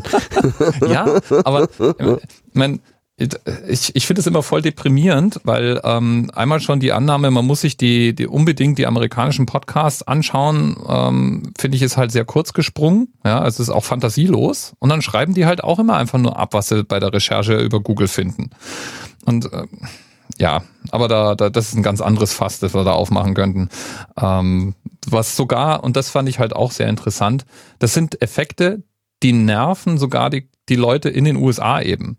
Ich meine, sicherlich sind die dann nicht genervt davon, dass äh, also, also auch in auch auf einem Podcaster Stammtisch am Rande vom Podcast Movement kannst du Podcaster dabei zuhören, wie sie darüber abgehen, dass äh, dass jeder, der was irgendwie über Podcast schreibt, immer nur über Serial und so weiter schreibt und die lokalen Podcaster vergisst. Das ist exakt dasselbe Genörgel, das ich jetzt gerade von mir gegeben habe, nur eben, dass sie halt diese Sprachbarriere nicht haben. Ähm, die, aber das, das genau derselbe Punkt, genau derselbe Frust und genau derselbe Effekt, dass es eigentlich ja nicht weiterhilft, sondern ähm, einfach nur mehr vom Gleichen dann immer ist. Ja, ich stelle mir gerade vor, wir haben in der letzten Ausgabe über die drei Angebote der Zeit äh, gesprochen. Also wenn, wenn ihr jetzt plötzlich in Deutschland sagen würde, ja, so wie die Zeit das macht, das ist, das ist wirklich Podcasting und das nehmt ihr euch bitte mal zum Vorbild. Und äh, die 15 Jahre Entwicklung in der freien Szene wird, wird komplett ignoriert zum Beispiel. Das könnte ich mir auch vorstellen, das tut dann auch ein bisschen weh. Kann ich mir gut ja. vorstellen. Das ja, und wird der Sache auch nicht gerecht. Also es ist einfach, auch das, auch das war eine Aussage von Rob Walsh, der hat einfach gesagt, in Downloads, in Anzahl, in, in Stunden produzierter Audio, in der Anzahl interessanter Gäste ist die Independent Podcast-Szene einfach um Dimensionen größer als diese radioproduzierten Vorzeige-Podcasts. Ähm, nur, nur haben die halt für sich es geschafft, ein, ein größeres Teilpublikum zu erschließen und sie sind halt eben dadurch, dass sie aus diesem Radioumfeld kommen, äh, im Vorteil, was das Bewerben ihrer Formate angeht. Aber ansonsten ist es nur ein verhältnismäßig kleiner Teil der Szene. Gibt es irgendein Erkennungszeichen für diese Independent-Szene oder diese Küchentisch-Podcaster oder wie, wie man sie auch nennen möchte? Also die, die jetzt nicht quasi äh, äh gewerblich in solchen tollen Studios äh, entstehen. Gibt es da irgendwie ein gemeinsames Erkennungszeichen oder ein, Label oder irgendwas oder sind das wirklich dann wirklich ganz unabhängige vereinzelte Angebote? Hm, ja, ich weiß jetzt nicht genau auf also wonach du suchst. Also es gibt da natürlich alles. Äh, es gibt Podcast-Netzwerke, die sich zusammenfinden rund um bestimmte einzelne Themenbereiche. Also es gibt Podcast-Netzwerke, die dir helfen, ähm, Gleichgesinnte zu finden. Also Podcast-Netzwerke, die sich um Themen rumbilden, was weiß ich, Nerd-Themen oder ähm, Sport oder was auch immer. Dann gibt's ähm, Podcasts, Netzwerke, Clubs, die versuchen, sich gegenseitig dabei zu helfen, äh, interessante Gäste zu finden oder besser zu werden in der Arbeit an ihren Formaten, sowas oder Vermarktung gegenseitig unterstützen. Und solche Netzwerke gibt's einfach viel öfter und mehr in den USA als bei uns, einfach weil auch die kritische Masse, glaube ich, da ist. Es gibt einfach genügend Leute, die sich auch zusammenschließen können. Und es gibt genügend Spezialisierung, sodass du halt in so einem Podcast-Netzwerk unter Umständen eben auch äh, jemanden hast, ähm, der sich nur ums Editieren von, von Audio-Files kümmert. Also auch das sozusagen gibt es, dass du sagst, ich schließe mich zusammen und zahle so ein bisschen Beitrag und dafür gibt es bei uns einen, der, der seinen Lebensunterhalt damit verdient, dass er unsere Podcasts schneidet und irgendwohin hochlädt. Ähm, würde man die jetzt erkennen? Nö, die sind ganz normale Podcaster, die dem Hobby halt äh, ambitioniert nachgehen. Was es auf einer Konferenz wie Podcast Movement natürlich schon gibt, ist, da findest du jetzt eher weniger Podcaster, die nur mit ihrem Handy podcasten, sondern die meisten haben dann schon den Anspruch, ein ordentliches Mikrofon, ähm, vielleicht irgendwie einen ordentlichen Rekorder, äh, manch einer auch ein eigenes kleines Studio zu haben. Das heißt, die, die, die da rumlaufen, betreiben das schon nicht mehr nur als ein Hobby neben vielen, sondern die haben sich dazu entschlossen, Podcasting als ihre Hauptpassion voranzutreiben. Äh, jo, aber ansonsten findest du Podcaster da drüben genauso wie du es bei uns findest durch äh, Empfehlung, also weiter Weiterempfehlung.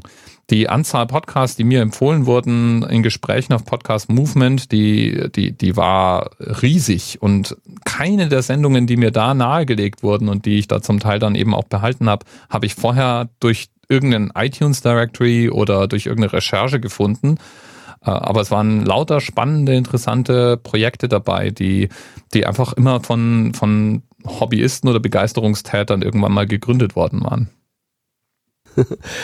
Du hast in deinen Videobeiträgen die Kraft der Visitenkarten äh, beschrieben. Ähm, das muss ja irgendwie ein besonderer Kommunikationskanal sozusagen sein. Wie ist es, was, was hat es damit auf sich? Ähm, es ist einfach etablierte Praxis beim Podcast Movement gewesen, dass die Leute für ihren Podcast eine Visitenkarte haben. Und die hatte buchstäblich jeder. Also da, wenn du da jemanden getroffen hast, dann hat der, der hat Hallo gesagt, hat dich gefragt, hey, was machst du so? Ähm, was ist deine Show? Wo kommst du her? Sowas. Und irgendwann hat er dann, wenn du über seinen Podcast gesprochen hast, ähm, äh, wurde dir halt eine Visitenkarte in die Hand gedrückt. Und das, das fand ich, fand ich super spannend. Und diese Visitenkarten, die waren eben nicht wie eine klassische Business Card. Das heißt, die, sah, die, die sahen, die sahen nicht so business-like aus, so ernsthaft, sondern die waren eben ähm, passend zu dem Podcast gestaltet. Also es ging auf diesen Business Cards in der Regel um den Podcast. Und äh, da stand dann eben auch noch irgendwo der Name von dem Macher und wie man ihn äh, oder sie erreicht. Aber im Prinzip ging es im Wesentlichen um den Podcast. Und ich, nachdem ich irgendwie dieses, dieses Vortreffen am Abend davor gemacht habe und hinterher 20 Visitenkarten in der Hand hatte, aber selber immer nur gesagt, ja, ich melde mich und du kriegst es per E-Mail und überhaupt, bin ich dann am, am nächsten Morgen in so einen FedEx-Shop gelaufen und habe denen ein PDF rübergereicht und habe gesagt, das hätte ich jetzt bitte gerne auf Visitenkarten gedruckt und ähm, habe dann eben auch so einen so einen Visitenkartenstapel mitgenommen und wirklich fleißig verteilt. Und ich fand das super smart. Das fand ich wirklich super smart, weil mit den Visitenkarten, die ich da bekommen habe, wo ja jede Visitenkarte eine Empfehlung für einen Podcast war, konnte ich dann auf der Heimreise und auch dann daheim später nochmal Revue passieren lassen, was mir empfohlen wurde, mit wem ich gesprochen habe. Ich habe danach auch Leuten nochmal E-Mails geschrieben oder den Kontakt nochmal aufgenommen und auch welche bekommen. Das ähm, fand ich smart. Und ich habe diese Karten, also die Reste von diesen Karten immer noch. Und tatsächlich habe ich inzwischen schon öfter auch mal welche hergegeben. Also immer wenn ich irgendwo mich mit jemandem über Podcasting unterhalten habe und die Frage gestellt bekommen habe, machst denn du auch einen Podcast, zücke ich inzwischen auch mal so eine Karte und sage, hey, musst ja nicht jetzt gleich irgendwie nachgucken, aber wenn, wenn du interessiert bist, da steht's. Ähm, da ist die, die Adresse, wo du das Ding findest. Hör doch mal rein, schreib mir doch mal, was du, was du dazu denkst. Und das ist, das funktioniert gut. Also kann man nicht anders sagen. Und das macht bei uns zu Hause, also ja niemand. Da hast eigentlich, ich habe noch nirgendwo eine Podcast-Visitenkarte in Deutschland in die Hand gedrückt bekommen, aber ich bin mit gut 200 von den Dingern aus den USA zurückgekommen. Ja, bei uns gibt es die äh, Kultur der Sticker, der kleinen Aufkleber. Da gibt es doch, äh, also fast jeder, den ich, ja, jeder, den ich so kenne, also dieser Ausschnitt, ähm, da, da wird ganz viel diskutiert, wo man den äh, ganz äh, günstig halt so ähm, Aufkleber herbekommt, dass man sich das irgendwie auf seinen äh, Laptop irgendwie auf den Deckel draufkleben kann oder so.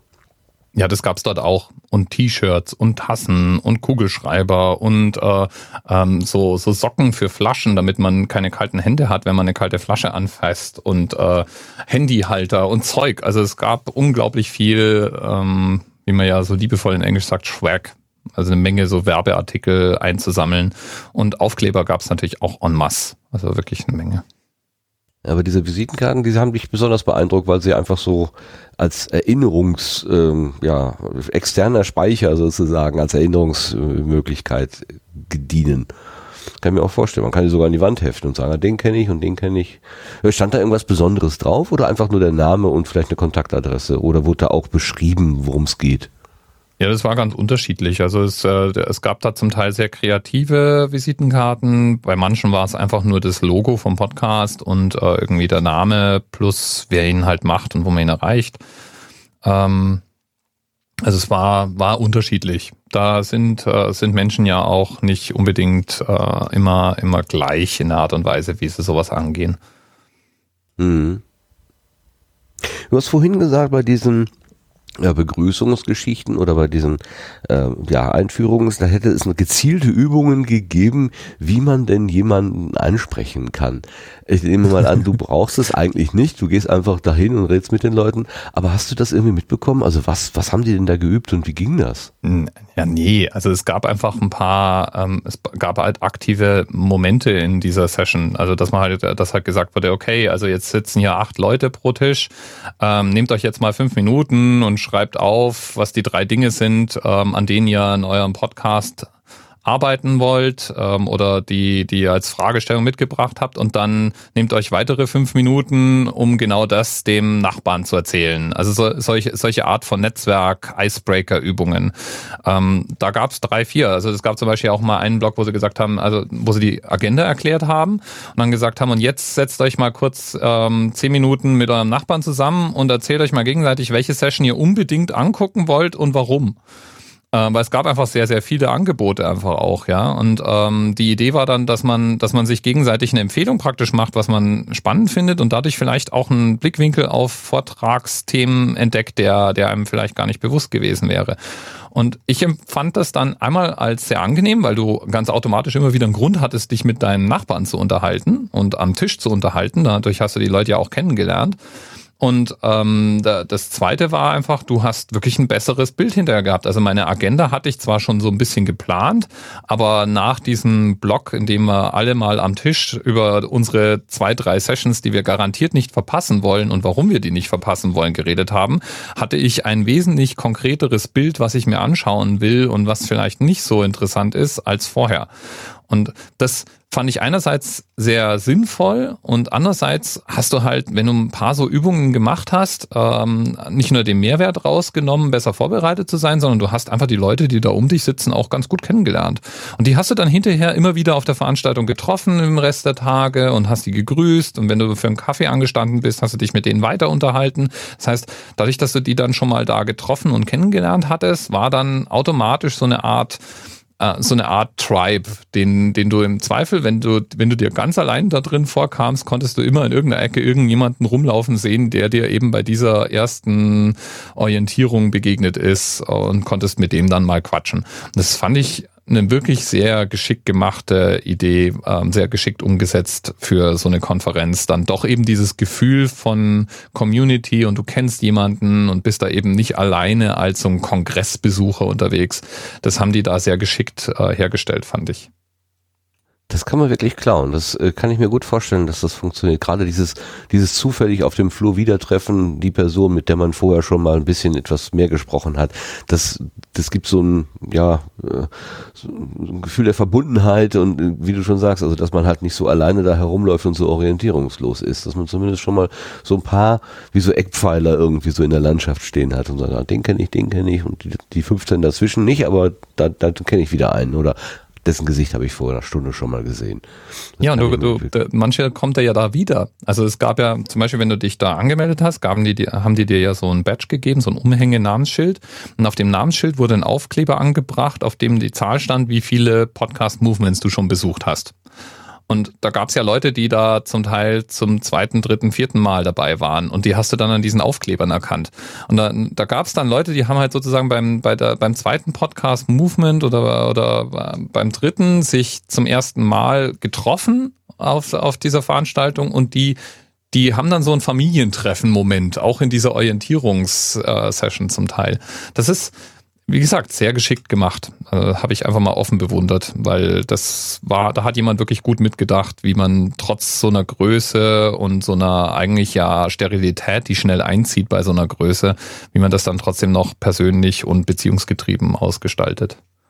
Wären das konkrete äh, Tipps, Empfehlungen, die du jetzt zum Beispiel bei der Subscribe auch ähm, vorschlagen würdest zu tun? Oder ähm, funktioniert Subscribe an sich auch schon mal ganz gut? Ist ja noch relativ klein, meine, 1200 Leute kommen ja da nicht zusammen. Ähm, das oder 1500, wie du vorhin gesagt hast, ähm, das ist ja noch völlig überschaubar. Also da hat man sich ja im Prinzip, wenn man das zweite Mal wiederkommt, schon ganz gut im Blick eigentlich. Oder denkst du, könnte ja. man da auch noch was machen? Also bei der Subscribe habe ich zumindest das Gefühl, zwei Drittel der Leute irgendwie zu kennen. Von, also ich hatte zumindest bei der letzten Subscribe das intensive Gefühl. Und es ist einfach noch relativ klein und überschaubar. Da brauchst du das vielleicht noch nicht so wirklich. Ich meine, es gibt trotzdem Sachen, die wären ganz witzig. Also sowas wie zum Beispiel dieses, dieses, wie oft warst du denn schon dabei, so ein, wie so ein Badge zu haben, den du, den du da tragen kannst, wäre ganz lustig. Oder sowas wie ein Subscribe-T-Shirt zu, äh, T-Shirt zu haben, auch ganz nett. Äh, das muss, das, das Podcast Movement T-Shirt war ja auch nicht kostenlos, sondern das konnte man sich kaufen, aber das hat sich praktisch jeder da gekauft, weil es einfach erstens cool aussah und zweitens so ein Ding ist, was dann die Leute, dann hast du dann halt auch Leute erkannt, die schon mal auf der Veranstaltung waren. Ähm, und ich glaube, solche Dinge kann man zum Teil übernehmen, muss man jetzt aber auch nicht zwingend, ähm, weil da ist einfach auch die Subscribe noch nicht wirklich groß genug und es muss halt dann auch zum Charakter der Veranstaltung passen. Bei der, bei der Podcast Movement hat's halt grandios gepasst, muss ich sagen. Ja. Also es war, war wirklich, wirklich sehr schön gemacht.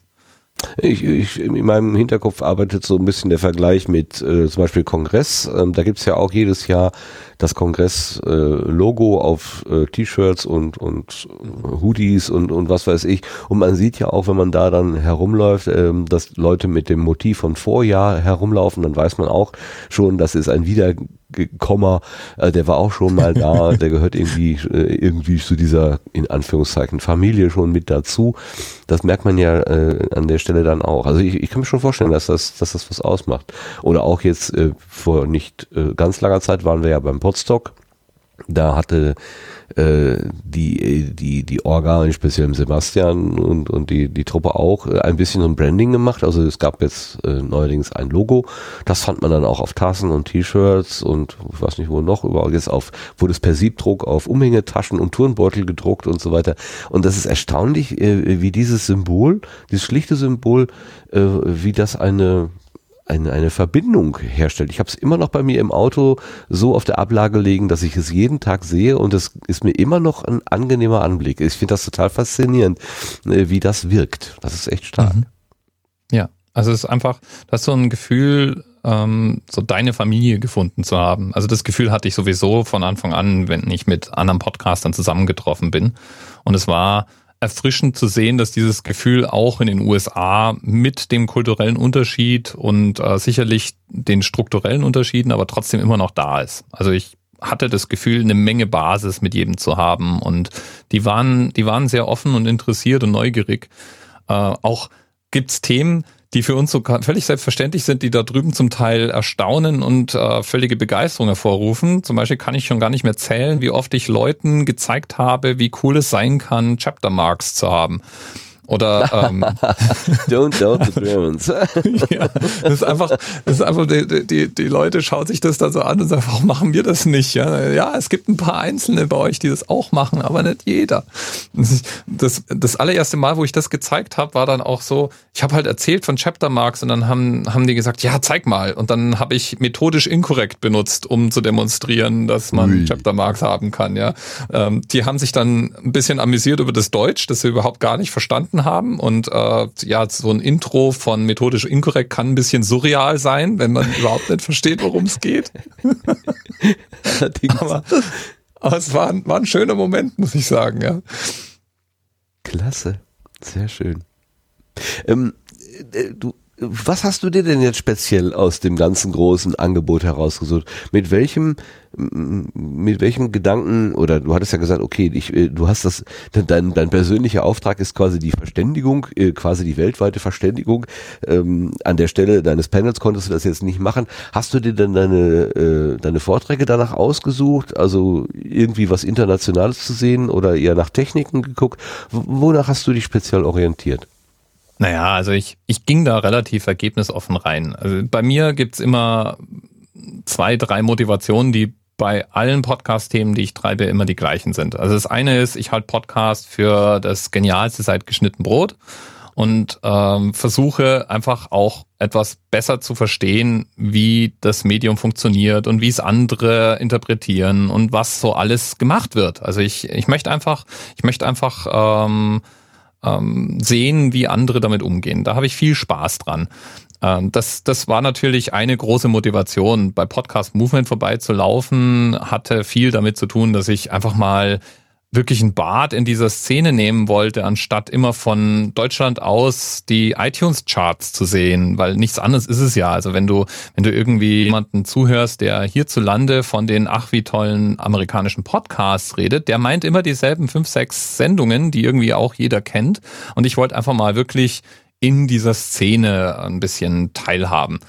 Ähm, das zweite war, dass natürlich, wenn du Gespräche führst, worüber führe ich Gespräche? Ich erzähle denen von uns. Und äh, da gibt es ein paar markante Unterschiede. Also zum Beispiel kommt da drüben niemand auf die Idee, mit Headset zu podcasten, um was ganz Banales rauszufischen.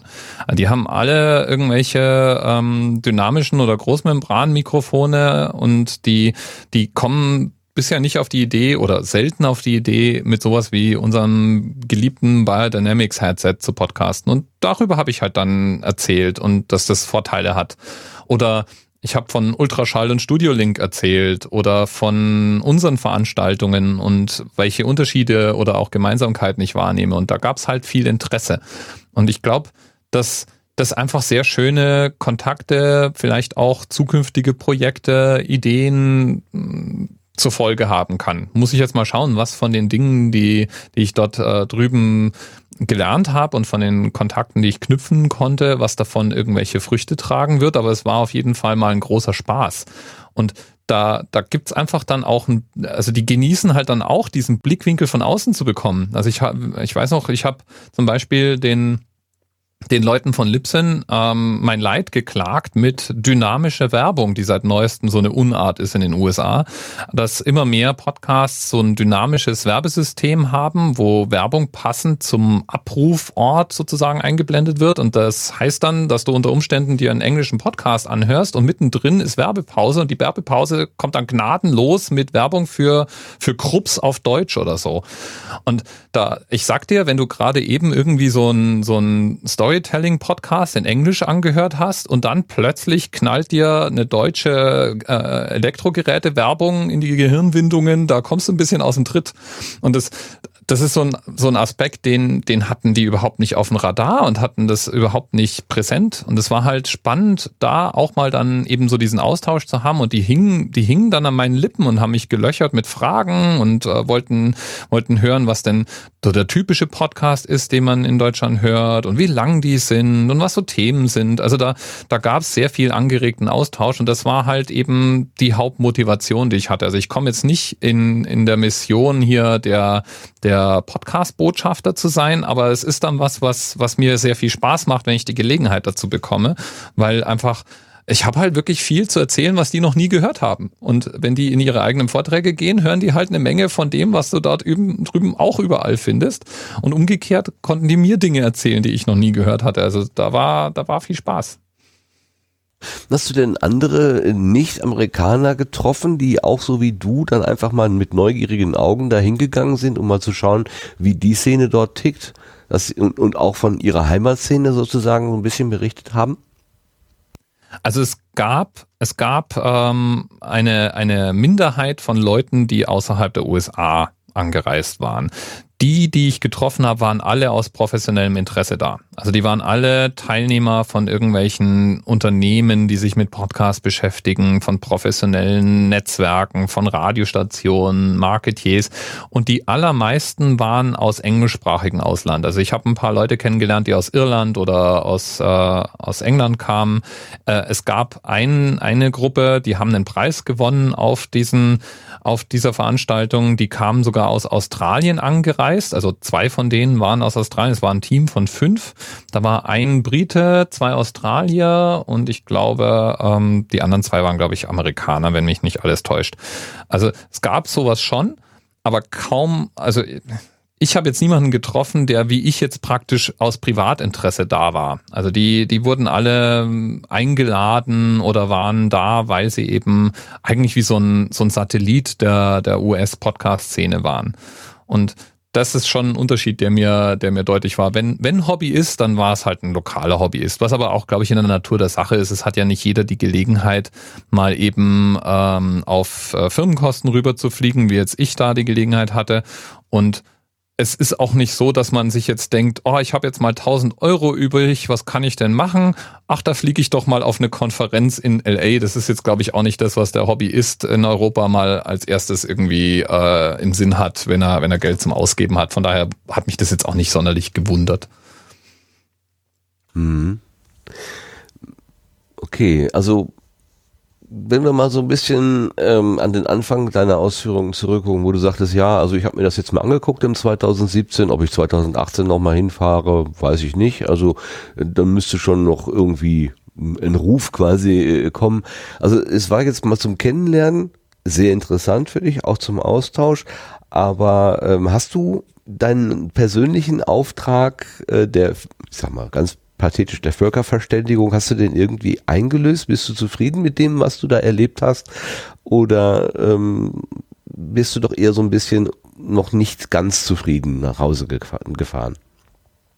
Ah, ich, also ich war happy. Ich habe ähm, habe viel von dem gemacht, was was ich mir erhofft habe, und ich hatte eine Menge Spaß. Und so gesehen würde ich jederzeit wieder auf Podcast Movement fliegen und äh, daran teilnehmen wollen. Aber es muss halt eine gute Kombination aus aus praktischer Möglichkeit und auch äh, kostenmäßig sinnvoll sein. Also wie ich es eben schon gesagt habe, ich bin nicht wirklich gewillt, ähm, mit Unterkunft und Essen und allem 2000 Euro dafür auszugeben, dass ich halt Nerd-Treffen in den USA teilnehme, dass ich auch äh, für, für wesentlich weniger Geld ähm, vielleicht in Europa irgendwo haben könnte.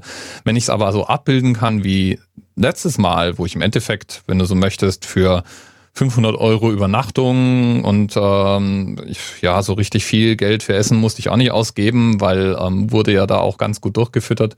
Also von daher, ähm, wenn sich, wenn sich so abbilden lässt, werde ich eine Menge Spaß dabei haben und würde auch gerne die Kontakte, die ich da gesammelt habe, weiter pflegen. Und die, die pflegen sich wahrscheinlich auch ziemlich gut weiter, wenn man den Leuten einfach ein zweites Mal begegnet in Persona.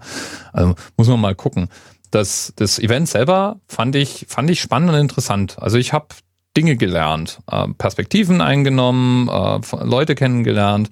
Ich fand zum Beispiel auch super spannend ähm, zu sehen, dass da Leute zum Teil podcasten, die, ähm, also dass die, die, die, die Podcast-Macher aus einer viel breiteren Gesellschaft, äh, aus viel breiteren Gesellschaftsschichten stammen als bei uns.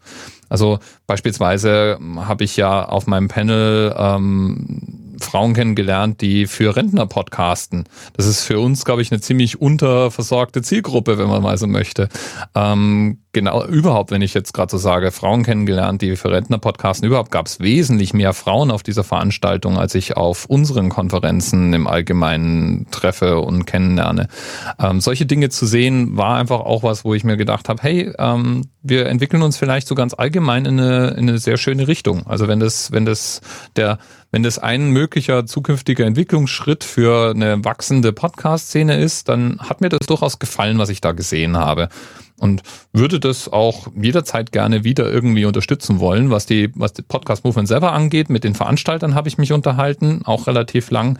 Und äh, wir haben dann mal zwischendurch mal so ein bisschen ins Unreine diskutiert, ob man nicht auch äh, mal, mal versuchen könnte, Verbindungen herzustellen. Was weiß ich, äh, ähm, mal zu gucken, ob, ob die nicht eine, eine, so eine Country Reception machen für Europäer, die rüberfliegen und man macht so ein bisschen Seitenprogramm für Leute, die aus anderen Ländern auf der auf Podcast Movement sind, eben um diesen Austausch zu fördern. Oder vielleicht auch mal sowas wie, ähm, das kenne ich jetzt aus dem, aus dem Tech-Konferenz-Umfeld, Viewing Parties, ja, also dass du halt sagst, man macht vielleicht eine eine Konferenz in Deutschland oder überhaupt irgendwo in Europa und die die schalten sich mehr oder weniger live zu ein paar ausgewählten Veranstaltungen vom Podcast Movement dazu, weil Podcast Movement war ja wie eine ganze Sammlung verschiedener Formate. Also da gab es einmal die Konferenzen, dann gab es diese Workshops, dann gab es sowas ähnliches wie eine Oscar-Verleihung, dann äh, gab es eben ähm, diese Fair und ich glaube, da könnte man verschiedene Sachen auch ähm, woanders hintragen. Und da, da wäre ich noch lange nicht fertig mit, ähm, mit Dingen, die, die ich da,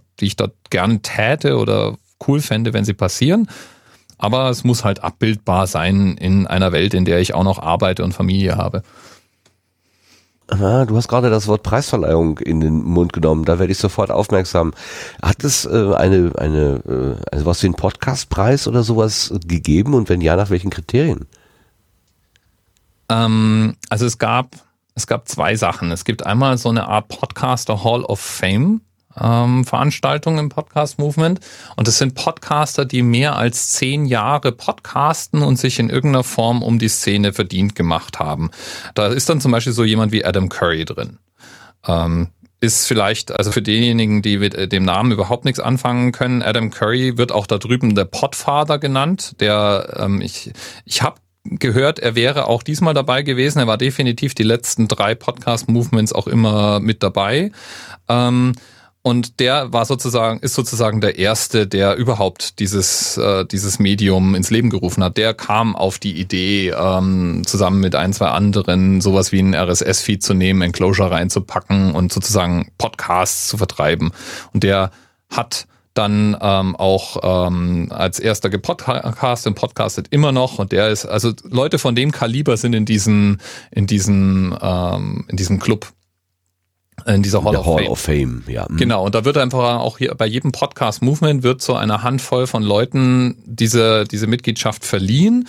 Und das, äh, das läuft dann wirklich auch so ab, dass da jemand, den auch alle kennen, auf die Bühne geht und eine drei Minuten Laudatio auf denjenigen hält und dann wird demjenigen oder dem Team, äh, das betroffen ist, also nee, es waren lauter Einzelpersonen in dem Fall, wird dann eben dieser Preis übergeben. Und, und äh, das das fand ich schon mal eine ganz nette Einrichtung, muss ich sagen. Ähm, einfach weil, weil das einfach schön ist, auch diese Beiträge von, sagen wir mal, Veteranen zu feiern und die dann da auch zu sehen. Ähm, und das andere, was es gab, war wie so ein Oscar, also dass es in verschiedenen Kategorien nominierte Podcasts gab und denen dann eben auch ein Preis verliehen wurde. Und da, da lief es dann auch ähnlich ab. Also da gab es eben dann auch jemand, der für die Kategorie vorging und die Nominierten mal kurz vorgestellt hat und dann so ein Kuvert aufgerissen hat und gesagt hat, und der Gewinner ist. Und dann ist das Team, wenn es denn da war, ähm, nach vorne gelaufen und äh, war völlig fassungslos, dass sie einen Preis gewonnen haben. Also es gab beides. Und die die Amerikaner sind da völlig schmerzbefreit, ja. Die haben das äh, gemacht wie eine Oscarverleihung und das hat dann irgendwie auch so funktioniert. Also es war, es fühlte sich gut an, die Musik war hochwertig, die Bühne war beeindruckend, ähm, mit so einer Laudatie und so weiter war, war das auch cool. Und die Leute, die da Preisträger waren, die gingen dann vereinzelt auch äh, etwas rausgeputzter dann auf die Bühne. Also die haben sich dann eben auch für den, für den Anlass gestylt. Jetzt nicht übertrieben, ist immer alles noch äh, halbwegs Nerd-Culture und äh, Jeans-Kultur, aber trotzdem hast du, hast du gemerkt, es war für die dann nicht selbstverständlich, so einen Preis zu bekommen. Und den Preis hat man auch nicht bekommen, weil irgendwie drei Leute über ein Bier sich überlegt haben, okay, wir nehmen jetzt, wir würfeln und das ist der dritte der Nominierten, weil wir eh nur drei haben. Ähm, sondern das war halt auch immer reichlich Auswahl in jeder Kategorie ähm, für für potenzielle Preisträger und auch lauter beeindruckende Podcasts, die da nominiert waren.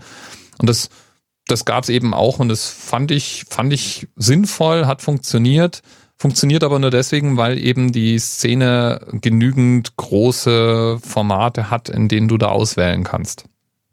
War das denn ein Publikumspreis oder war das ein Jurypreis? Wie wurden die denn ausgesucht?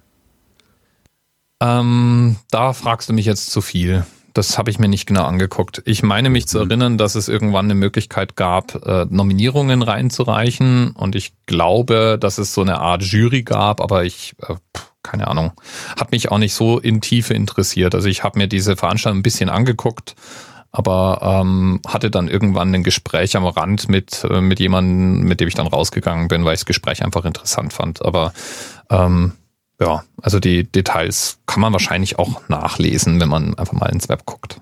Ja klar, nee, ähm, war nur mal so aus Neugier. Ähm, äh, die, die, die, die Preisverleihung hier in Deutschland wird ja immer so ein bisschen eher so hm, hin und her diskutiert. Wir haben es erlebt äh, in Essen, da hat der Podcastverein äh, in Person Thorsten Runte ähm, im Frühjahr ähm, Preise vergeben und das soll auch im nächsten Frühjahr wieder so sein. Hm, die Idee, also eine der möglichen Ideen, die man damit verbindet, ist ja Medienaufmerksamkeit zu erzeugen. Also vielleicht ähm, das irgendwo in irgendeiner Zeitschrift oder vielleicht in einer in einem Audiomedium, in einer Radionachricht oder in einem Feature oder so irgendwo mal auftaucht. Es hat diese Preisverleihung gegeben, die und die Personen oder die und die Projekte wurden ausgezeichnet. Hast du gesehen, dass da irgendwie eine mediale Wahrnehmung war? Waren da irgendwie Fotografen oder vielleicht Filmteams oder irgendwie sowas? Äh, hat das irgendwie Niederschlag gefunden?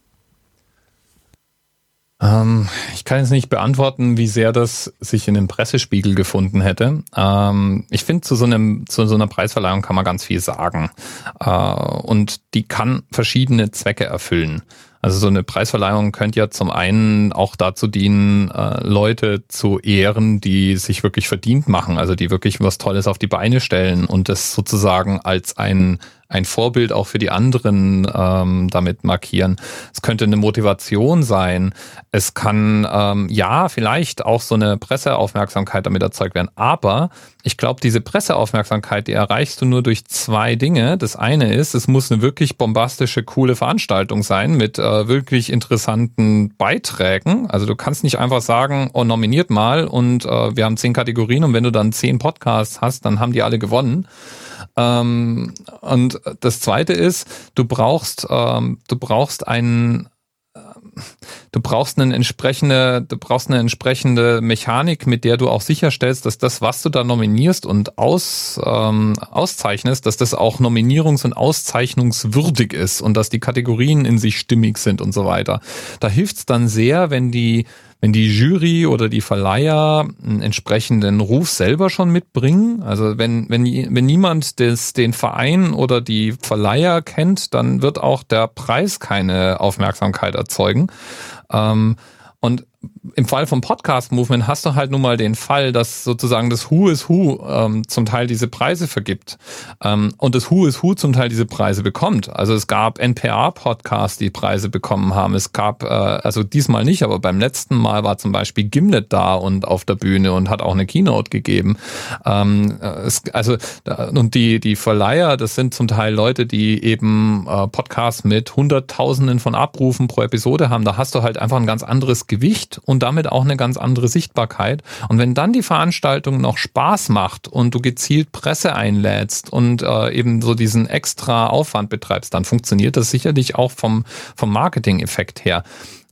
Aber nur einfach einen Preis zu verleihen, hat wahrscheinlich ungefähr null Effekt. Und das, äh, das ist eben die Schwierigkeit, die ich oft habe, wenn ich mir Preise angucke, dass ich entweder die Methodik nicht nachvollziehen kann, also Zweifel an der Preiswürdigkeit der Leute habe, oder das ganze Ding einfach auf tönernen Füßen steht und damit diese Sichtbarkeit gar nicht gegeben ist und dann auch natürlich diese Auszeichnung selber auch nicht mehr ganz so viel motivierenden und anschiebenden Effekt hat.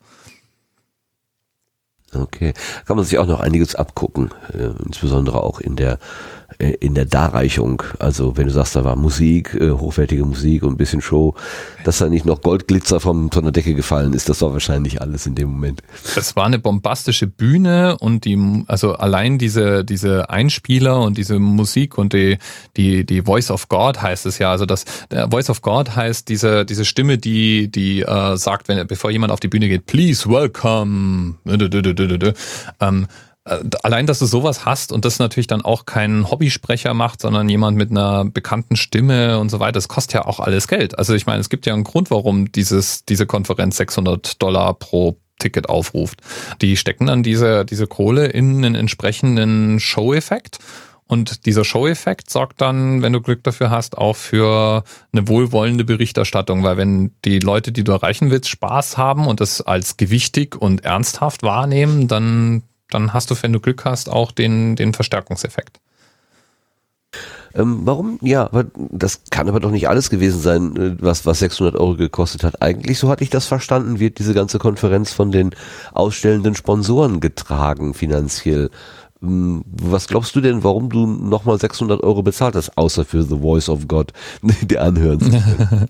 ähm, ja gut, ich, ich weiß jetzt nicht, wie viel es da gekostet hat, so einen Sponsorenstand zu haben. Ähm, und ich kenne natürlich die, die Aufstellung nicht, die, die, die die jetzt da rechnerisch gemacht haben. Aber ich, ich weiß so ein paar Sachen über die Preislagen. Und ich sag mal so, ähm, eine Konferenz für 1500 Leute in einem Hotel wie Marriott, Nähe vom Disneyland zu machen, äh, in einer Zeit, die auch nicht Nebensaison ist, ähm, da kostet, da, also da kostet diese Konferenz wahrscheinlich in der Qualitätsstufe mit den Bühnen, mit der Technik, die die da hatten, mit dem professionellen Fotografen und dem professionell produzierten Video und der Sprecherlounge, die in der Verpflegung bereitgehalten wurde und so weiter. Die, die haben wahrscheinlich Produktionskosten von irgendwas um die 800.000 bis 1,2 Millionen Dollar. Und die musst du reinbringen. Ähm, die bringst du zum Teil dann durch äh, Ticketpreise rein, zum Teil durch Sponsoren, zum Teil dadurch, dass du Dienstleistungen außenrum verkaufst. Vielleicht haben die auch irgendwie es geschafft, ähm, ein paar Sachen billiger zu kriegen, kann ich nicht einschätzen. Aber es wäre so, so Bauchgefühl die Größenordnung, in die ich diese, dieses Event gepackt äh, hätte. Und wofür hast du dann das bezahlt? Naja, dass sich das wirklich nicht nach einem, nach einem äh, Hobby äh, angefühlt hat, sondern nach einer Konferenz mit professionellem Anspruch mit ähm, Sprechern, also wenn du bestimmte Sprecher dort gesehen hast, die haben halt auch ein Honorar haben wollen. Ja, also die, die, da gibt's Leute, wenn du jemanden von NPA auf der Bühne haben willst, der spricht da nicht für umsonst. Wenn du Dan Carlin einfliegst, äh, der macht ähm, recht bekannte Podcasts da drüben, ähm, ähm, zum Beispiel ähm, na, ja, heißt Hardcore History oder äh, Common Sense. Dan Carlin ist dafür bekannt, stundenlange Podcasts zu machen. Ähm, der hat eine Keynote gehalten und äh, der Macher von äh, The Lore hat auch eine Keynote gehalten. Beides eben sehr bekannte Leute und die werden wahrscheinlich jeder ein äh, keine Ahnung, irgendwas zwischen 2.000 und 4.000 Dollar ähm, Honorar für ihre Arbeit da verlangt haben. Und, äh, das sind alles so Teile, die da zusammenkommen. Dann gab es an jedem Abend gab's eine Veranstaltungsparty. Also äh, mal war es ein Rooftop, auf dem man, dem man ähm, Häppchen essen konnte. Dann, dann gab es eine Party zwischen den verschiedenen Konferenzzentren da, die es dort gab. Ähm, auch das will finanziert sein. Also für sowas zahlst du das dann im Endeffekt. Okay, ja, Party klingt natürlich ganz gut, muss ich sagen. ja, und das ist halt nicht so, ähm, das ist nicht so ein, äh, so, so ein äh, Selbstläufer, Selbstläufer ist falsch, also so ein Gutwill-Veranstaltung wie der C3 ist, wo die Speaker für äh, also unbezahlt sprechen, das kann man sich natürlich schon vorstellen. Das ist ja ganz komplett anders angelegt. Ja, gut, dann muss man halt die Speaker bezahlen. Das hatte ich jetzt überhaupt nicht im Kopf, das stimmt. Fände ich ja mal spannend, irgendwie zu wissen, ob man so ein Modell wie ein C3 ähm, auch irgendwo anders machen könnte. Also ob wie viel davon ist eigentlich kulturabhängig? Weil und wie viel davon ist einfach Kultur in der gewachsenen Teilnehmer-Community abhängig? Ich, ähm, es gibt ja, es gibt ja auch andere Konferenzen, die, die sagen wir mal ähnliche Modelle fahren. Also mir fällt zum Beispiel die Republika ein, die ja auch relativ sagen wir mal, community-zentrisch und äh, lobpreisig daherkommt, aber trotz allem sehr hochwertig äh, als Konferenz angelegt ist. Ich, ich glaube nicht, dass es zwingend so gemacht sein muss wie dieses Podcast-Movement, aber das Podcast-Movement kam halt als eine klassische Großkonferenz daher und die hat halt ihren Preis. Naja, da wird man wahrscheinlich bekannte Formate äh, thematisch umgewidmet haben? Also, äh, oder sich an bekannten Formaten orientiert haben, so rum einfach. Ne? Man will was zum Thema Podcasting machen und man kennt es eben aus anderen, was weiß ich, aus Software-Konferenzen äh, oder so, ähm, oder Developer-Treffen oder so, die dann ähnlich ablaufen. Unterstelle ich jetzt mal, ich weiß es nicht äh, aus erster, aus erster Hand, aber ich stelle es mir halt so vor, ähm, dass man, dass man einfach gesagt hat, okay, dann machen wir halt ein anderes Thema, aber ungefähr das gleiche Setting, so. Ja, ja, verständlich. Ja, klar. Ich würde gerne den Sebastian mal ansprechen und, und mit ins Gespräch hineinholen, weil ähm, wenn du sagst, äh, Podcast Movement hat im Prinzip mit sowas ähnliches wie Spotstock angefangen, da äh, klingelt natürlich eine Verbindung auf, äh, die zu, zu Sebastian hinführt. Sebastian, kannst du dir vorstellen, dass sowas aus sowas werden kann? Äh, nun ja, wir sind ja jetzt keine Konferenz. Also das, das haben wir ja im Orga-Team eigentlich relativ äh, gut rauskristallisiert, auch nochmal dieses Jahr.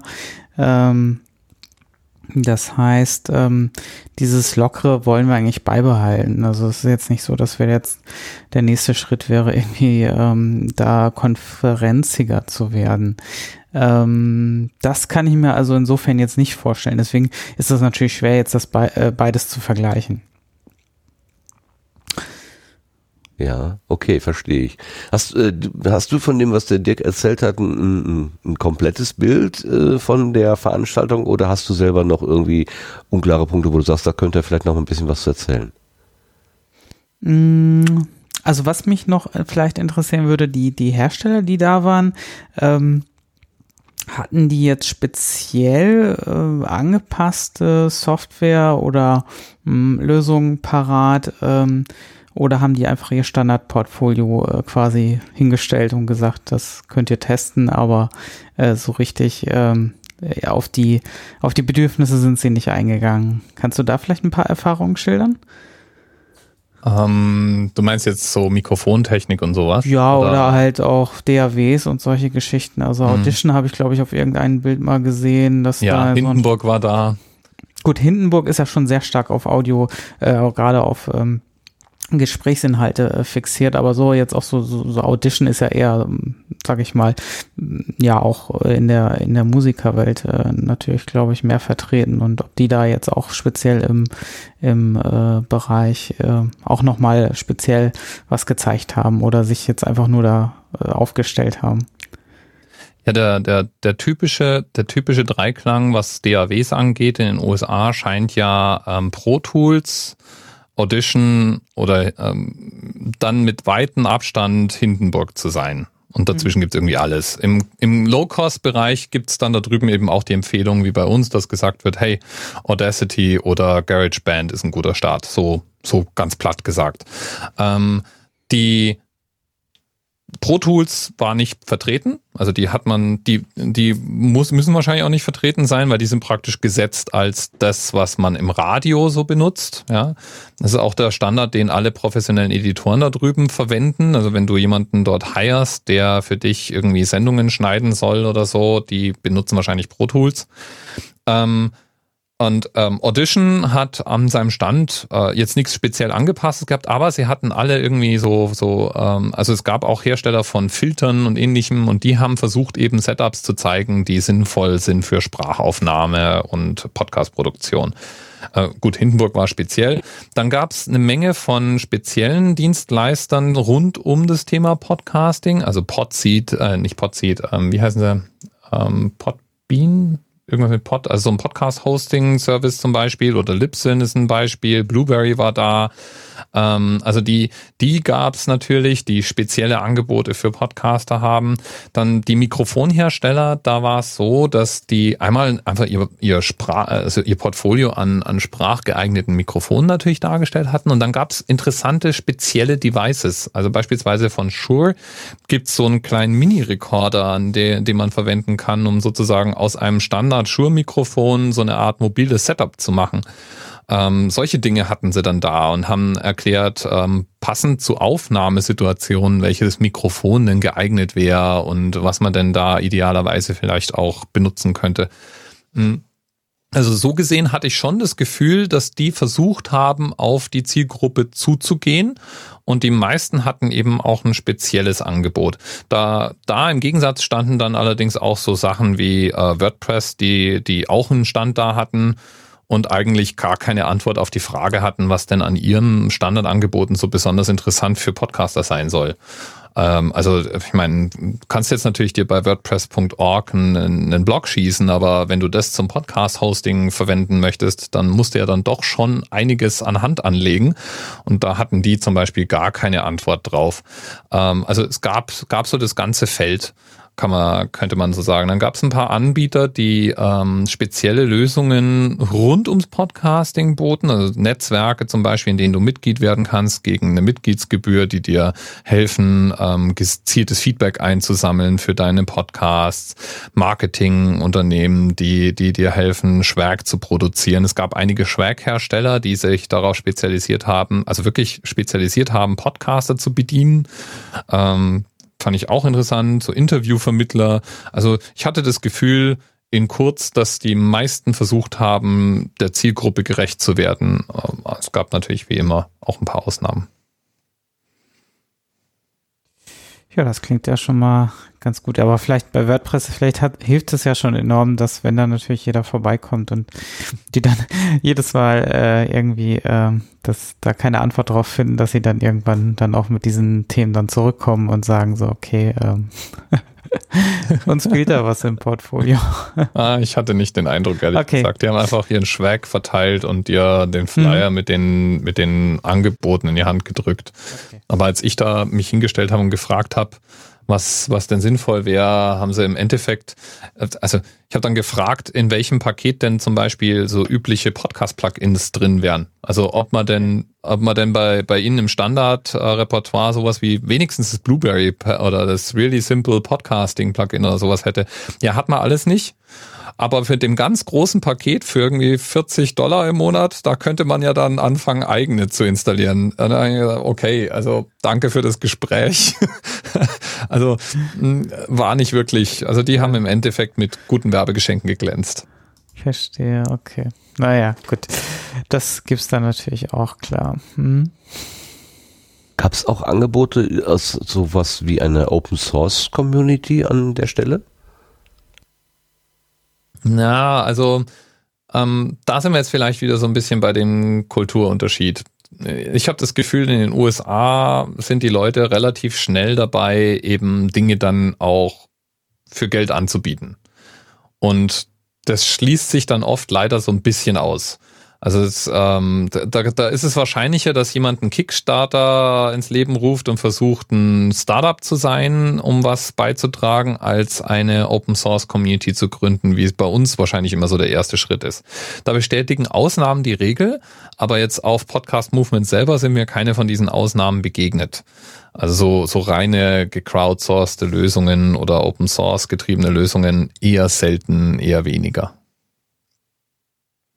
Und das ist auch wieder ähm, ein gutes Beispiel, das mir da einfällt, ist äh, Adam Curry, der ja so eine Art spezielles ähm, Interface-Aufnahme-Device momentan versucht zu bauen.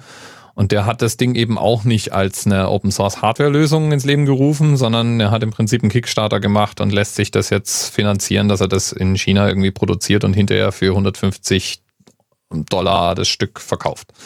Das ist irgendwie das Modell, das den Leuten näher zu liegen scheint.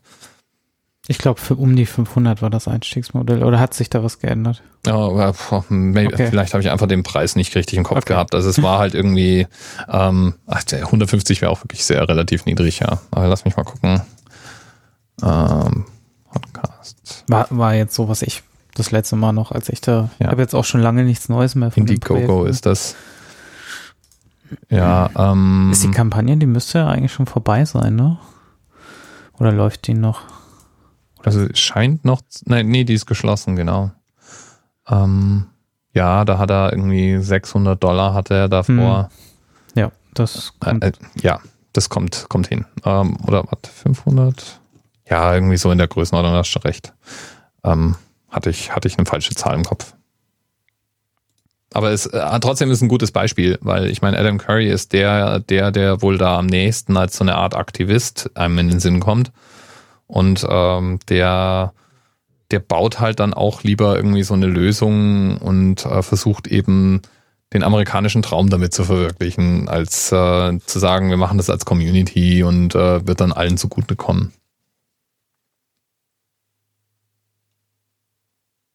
Hast du das Gefühl, dass da so ein Wir-Effekt irgendwie auch eine Rolle gespielt hat? Also, dass man sich wirklich als Community versteht, vielleicht auch ähm, irgendwie Community-Regeln irgendwie so, wenn sie auch nicht ausgesprochen werden, definiert, oder ob das wirklich so ein, mehr so ein Individualistentreffen gewesen ist?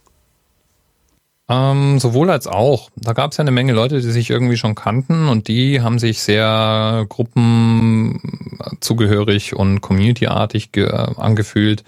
Ähm, es gab Individualisten, aber so generell war es eine sehr offene, sehr herzliche Veranstaltung. Also einfach, ja, die Leute waren drei Tage da, um nichts anderes zu machen, als mit anderen Podcastern Spaß zu haben und über Podcasting zu reden. Und das war dann natürlich auch von der Atmosphäre her recht locker. Und du hast so das Gefühl gehabt, endlich mal normale Leute, ist ja dieses Zitat, was immer wieder mal aufkommt.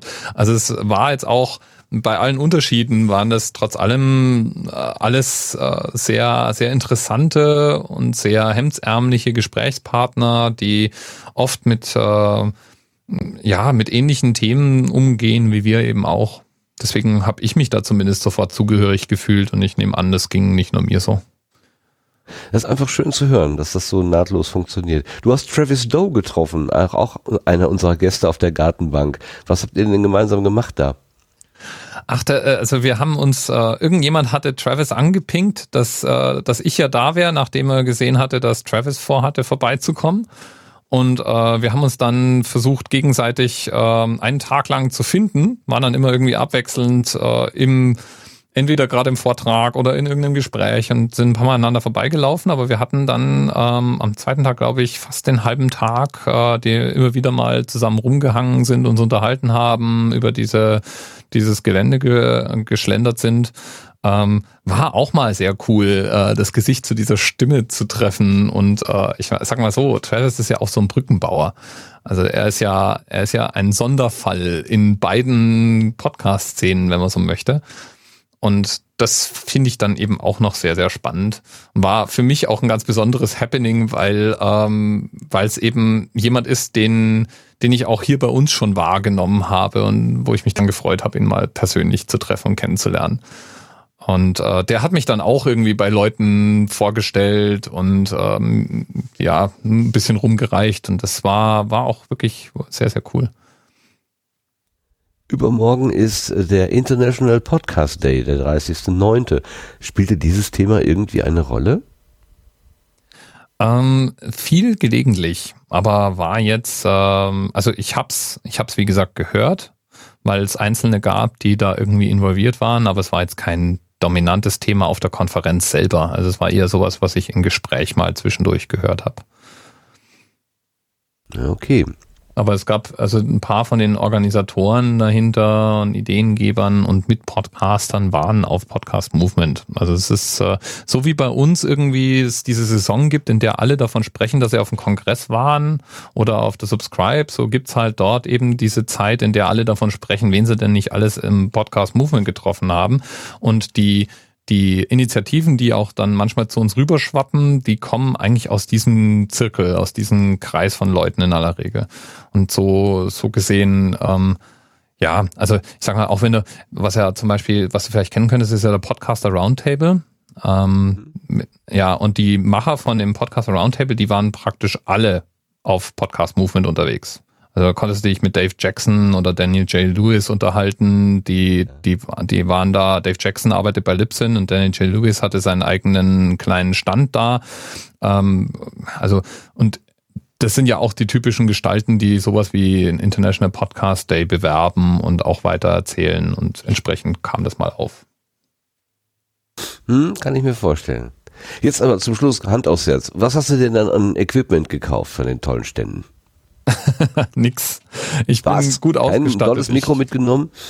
Nee, die haben auch dort nicht verkauft. Also du konntest nicht dort direkt kaufen. Äh, wenn du sowas machen möchtest, dann, dann, ähm, dann wird der Preis, den du aufrufen musst als Veranstalter gleich mal nochmal viel höher und die Komplexität steigt, weil du nicht mehr einfach nur eine Konferenz bist.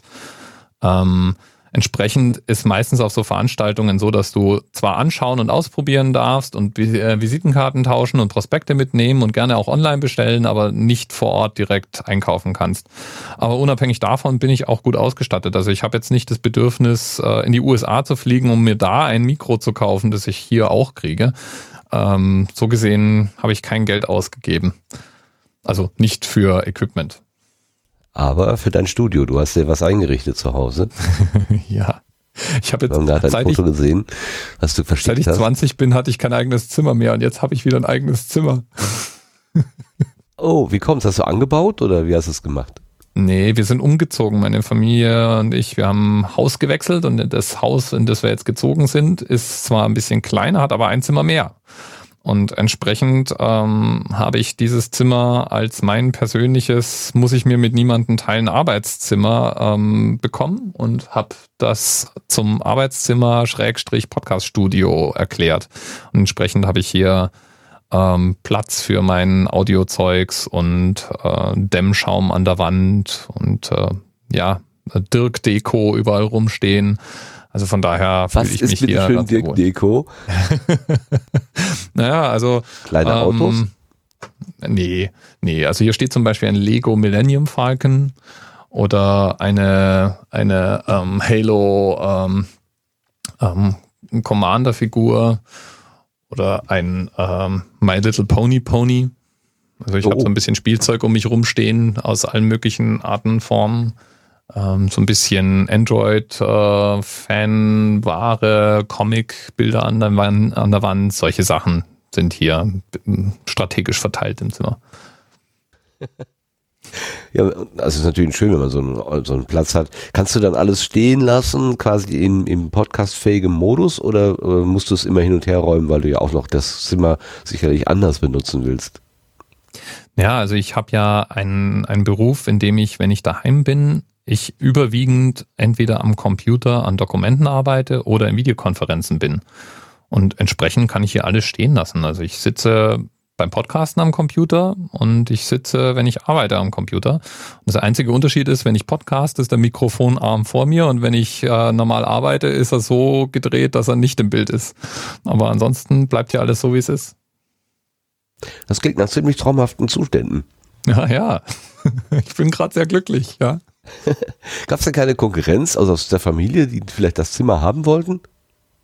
Naja, also ich, ich habe mich schon bereit erklärt, dass äh, mein mittlerer Sohnemann, der Gitarre spielt und ein bisschen komponiert und äh, scharf auf meinen Synthesizer ist, dass der hier äh, auch hin und wieder mal sich austoben darf.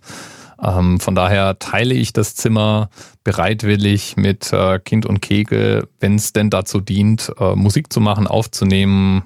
Aber es ist, ist mein Zimmer. Also es ist erklärtermaßen mein kleines Reich hier. Super. Ist da die 540. Episode vom Anerzähler entstanden? 504 und 505, genau. 505 ja? kommt ja heute Nacht. Ja, Wieso? Wir müssen erstmal gratulieren uh, zu 500. 500 Episoden Anerzähler. Die hattest du, also zuletzt bei uns zu Gast gewesen bist, noch nicht, aber jetzt hast du sie. Also ganz ja. herzlichen Glückwunsch. Happy 500. Dankeschön. Krasse ja, ich habe nie gedacht, dass ich so viele Podcast-Folgen produziere, als ich angefangen habe.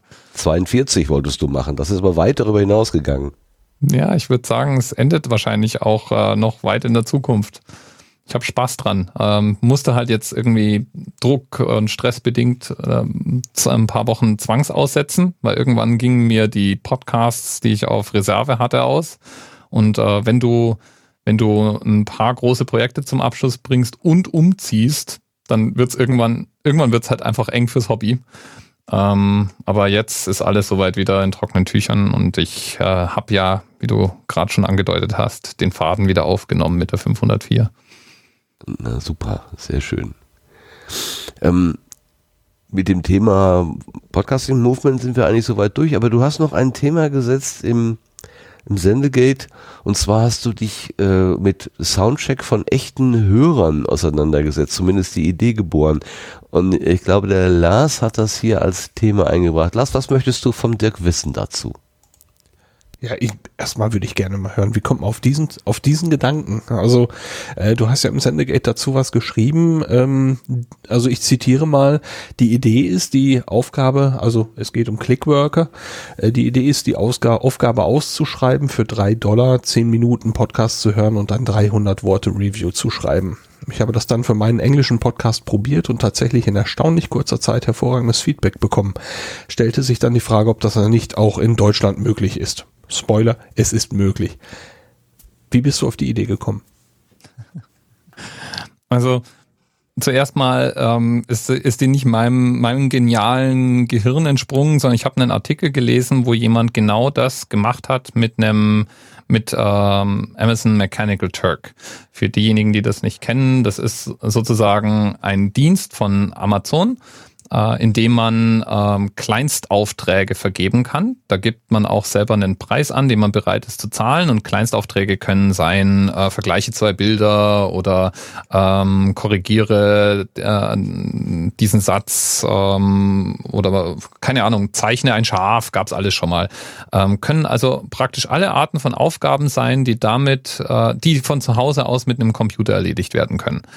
Und Mechanical Turk ist eigentlich ein super spannendes Modell, weil es gibt praktisch wie so eine Art Marktplatz, in dem man als äh, sozusagen Clickworker sich registrieren kann und beitragen kann und äh, ein, als Anbieter sozusagen Dienstleistungen suchen kann. Und es gibt sogar eine API, das heißt, man kann sogar hergehen und kann äh, so den Mechanical Turk in seine eigenen Anwendungen einbauen. Also es ist wirklich äh, ein interessantes Modell. Und es sind so Kleinstbeträge und es gibt Leute, die leben da direkt von. Ich meine, die machen jetzt äh, sicherlich kein dickes Gehalt, aber es ist immerhin auch, ähm, wenn man das, wenn man das gut macht und wenn man die, sagen wir mal, etwas wertvolleren ähm, Jobs äh, sich nehmen kann, dann kann es auch ein durchaus tragbares Modell sein. Und ich habe eben einen Artikel gefunden, in dem jemand beschrieben hat, wie er den Mechanical Turk mal benutzt hat, um Feedback für einen Podcast zu bekommen. Und ich habe dann, äh, erster Gedanke war, oh, das probiere ich jetzt mal aus mit äh, meinem englischen Podcast To Debate. Und das habe ich dann eben gemacht und fand es wirklich cool. Also da kam da kam sehr schnell sehr gutes Feedback zurück. Und ich weiß nicht, wie es jetzt euch geht, aber ich habe immer das Problem, dass ähm, Feedback von Leuten, die ich kenne oder von Leuten, die Fan von meinem Podcast sind, dieses Feedback ist ähm, zwar auch mal konstruktiv, aber es ist immer positiv eingefärbt. Und manches Feedback ist auch einfach nur nett. Also die Leute ähm, freuen sich an meinem Format und klopfen mir auf die Schulter. Und da freue ich mir ein Loch im Bauch drüber, aber das ist natürlich nicht die Art Feedback, mit der man jetzt sagen, sagen kann, oh, da arbeite ich jetzt an einem Aspekt meines Podcasts. Und selbst wenn man danach fragt, wird's immer noch relativ freundlich äh, eingepackt. Und bei dieser, bei dieser Idee, man kauft das als Dienstleistung bei Mechanical Turk und diese Clickworker sind ja auch noch anonym, da bekommst du dann im Prinzip Feedback, das, ähm, also in meinem Fall, äh, ich habe das ausprobiert und habe mir fünf so Feedbacks machen lassen für eine Episode von To Debate und das war super konstruktiv und zwar in Bezug auf die Audioqualität, in Bezug auf Dinge, die wir sagen in dem Podcast und da war ich hin und weg und habe mir dann gedacht, okay, das geht doch bestimmt in Deutschland auch. Und das war eben dann dieser Post, den ich dann geschrieben habe, nachdem ich es ausprobiert hatte, dass es eben sehr wohl auch in Deutschland geht und sehr wohl auch äh, sehr interessantes Feedback produzieren kann. Ähm, weil ich mir gedacht habe, die Idee ist, die Idee ist wirklich äh, eine sehr sehr coole, wenn du gerade in einer Phase bist, in der du einen Podcast entwickelst und vielleicht auch mal auch etwas äh, unter Umständen schmerzhaftes oder sehr ehrliches Feedback einsammeln möchtest oder vielleicht auch einfach Ideen brauchst von Leuten, die nicht in deiner Filterblase sind, sondern von einer neutraleren Zielgruppe ausgewählt werden. Und äh, jo, so kam das zustande und äh, so, so dann auch die Umsetzung. Finde ich. Habt ihr das denn mal ausprobiert dann? Oder wie, wie, wie kam es bei euch an? Wie habt ihr das äh, gefunden, die Idee?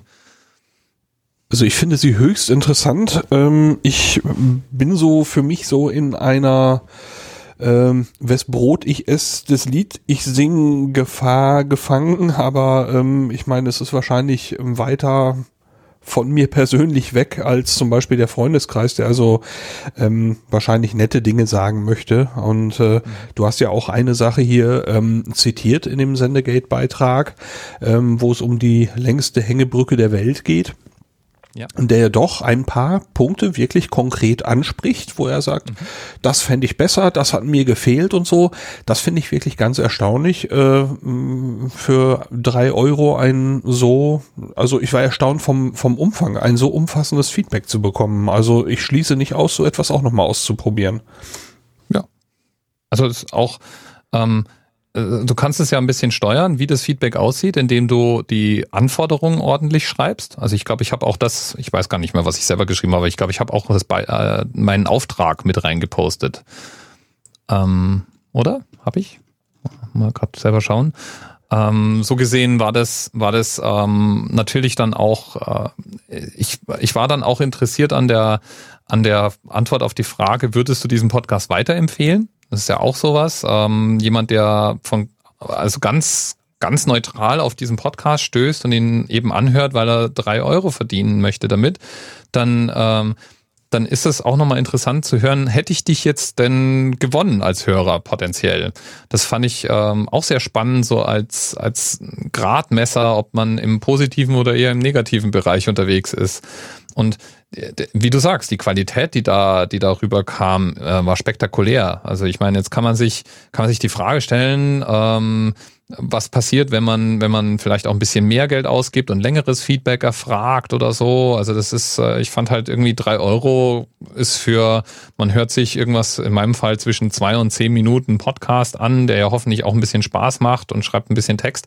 Wär, ist immer noch ein fairer Preis. Also auch wenn man das so auf einen Stundenlohn hochrechnet, sind wohl wahrscheinlich bei dem Dienst mal ähm, hauptsächlich ähm, wohl Studenten, die das machen.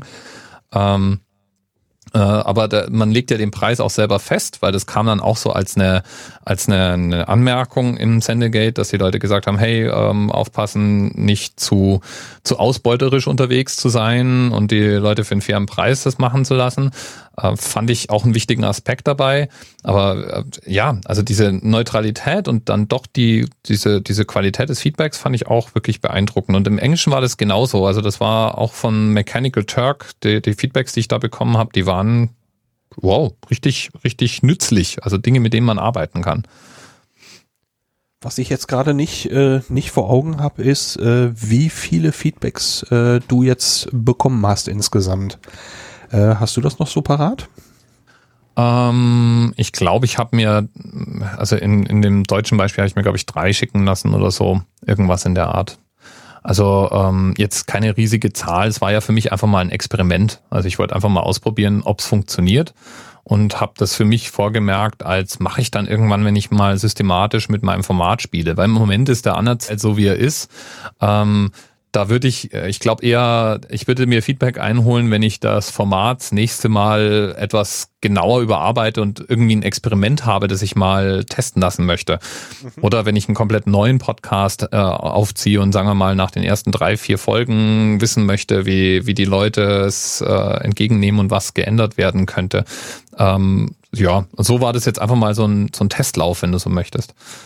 Wie waren denn die anderen beiden Feedbacks, wenn du sagst, es waren drei Stück? Eins hattest du gepostet, waren die anderen hm. beiden so inhaltlich vergleichbar vom Umfang? Ja, oder? ja vergleichbar, ähnlich. Hm. Also das, ähm, das war, das war sehr okay Feedback. Spannend. Man muss wohl aufpassen, habe ich in dem englischen Artikel. Oh, sorry. Ja, nur zu. Ähm, in dem englischen Artikel habe ich gelesen, dass man aufpassen sollte, extra zu erwähnen, dass die Leute nicht zusammenfassen, sondern ähm, wirklich ähm, Feedback geben, weil das kann passieren, wenn man, wenn man eben ein bisschen schlampig ist bei der Auftragsausschreibung, kann ja auch passieren, dass du einfach nur eine Zusammenfassung bekommst, weil das wird wohl öfters angefragt. Also es scheint wohl so ein verbreiteter Auftrag zu sein. So, hier ist, hier ist irgendwie ein Video oder ein Audioschnipsel, schreib mal einen kurzen Text dazu, was da drin vorkommt. Ähm, und äh, ich glaube, die Qualität der Feedbacks, die du bekommst, steht und fällt ein bisschen damit, welchen Dienst du benutzt und also wie viele Leute da drin unterwegs sind und ähm, wer da drin unterwegs ist und ähm, vielleicht sogar noch wichtiger, wie du deinen Auftrag eben formulierst. Ja, ich habe das jetzt gerade noch mal vor mir, ähm, weil wir gerade kurz darüber sprachen. Ich lese das mal eben vor. Hören Sie eine der letzten zehn Folgen des Anerzählt Podcast alle zwischen zwei und zehn Minuten lang auf anerzählt.net und geben Sie mindestens 300 Worte konstruktives Feedback. Inkludieren Sie bitte folgende Aspekte.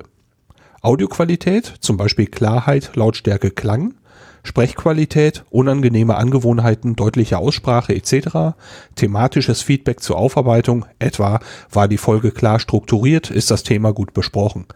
Und würden Sie den Podcast weiterempfehlen, hattest du gerade auch schon genannt. Gut, da stellt man natürlich schon eine, schon eine konkrete Aufgabe, wo ich auch so ein bisschen erstaunt bin über den Umfang für drei Dollar oder drei Euro. Ja, gut, der hat zwei Minuten Podcast gehört und dann Feedback geschrieben. Ich muss sagen, ähm, wenn der, wenn der, der, der Feedbackgeber da 15 Minuten gebraucht hat, hat er wahrscheinlich lang gebraucht. Und wenn du sagst drei, drei Euro, 15 Minuten, das sind 12 Euro die Stunde. Finde ich, finde ich irgendwie für so eine Art von Arbeit auch einen fairen, fairen Stundenlohn. Also könnte man sicherlich auch drüber streiten, ob nicht mehr oder weniger, aber ich finde 12 Euro jetzt auch nicht schlecht dafür, dass das wahrscheinlich ein Student in dem Fall ist, der, der sich freut, dass er sowas von zu Hause aus machen kann und äh, ja, also da hatte ich, da hatte ich jetzt kein, kein Problem mit dem Preistag. Aber deswegen habe ich es erwähnt, das kam als Diskussion auf und kann man, kann man sicherlich auch nach oben korrigieren. Also da kann auch jeder sich selber prüfen, was denn ein angemessener Preis für sowas ist.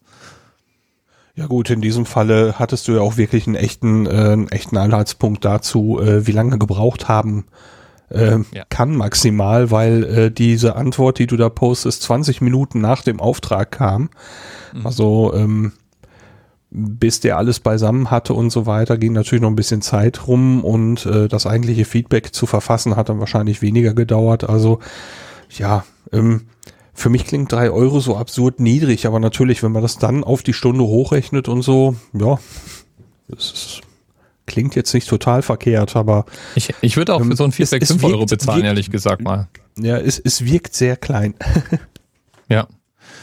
Ähm, ja, also ich, äh, ich glaube, die, die Qualität, die darüber kam, war beeindruckend und man kann mit den Parametern sicherlich ein bisschen spielen, aber ähm, ja, ich, ich, also wenn du, ich habe da, da drei, drei so Feedbacks bekommen. Ich habe sozusagen 10 Euro ausgegeben und wahrscheinlich war das halt irgendwas zwischen ähm, 40 und äh, 50 Minuten Gesamtzeit, die die Leute da verbracht haben. Ähm, die, die haben alle eher kürzere Episoden genommen. Also to be fair, also keiner von denen hat äh, eine 10-Minuten-Folge oder eine 12-Minuten-Folge sich vorgenommen. Ähm, aber sie haben alle geschrieben, sie wären jetzt äh, Abonnenten. Von daher ähm, hören die wahrscheinlich jetzt völlig umsonst freiwillig noch mehr von anerzählt. Also du kriegst kein Feedback mehr. Hm? Ja, wahrscheinlich, ja. Oder vielleicht gelegentlich dann doch irgendwann. Mal schauen. Also ich hatte das Problem gedanklich, ähm, dass das ja überhaupt nicht Menschen deiner Zielgruppe sein können, weil sie ja quasi kalt akquiriert werden sozusagen.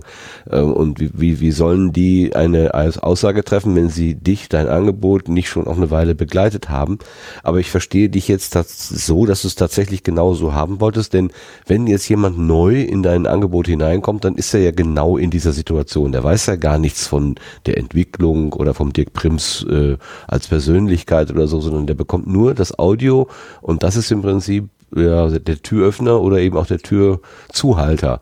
Ähm, und insofern hast du genau diese Frage beantwortet äh, haben wollen. So habe ich dich jetzt verstanden.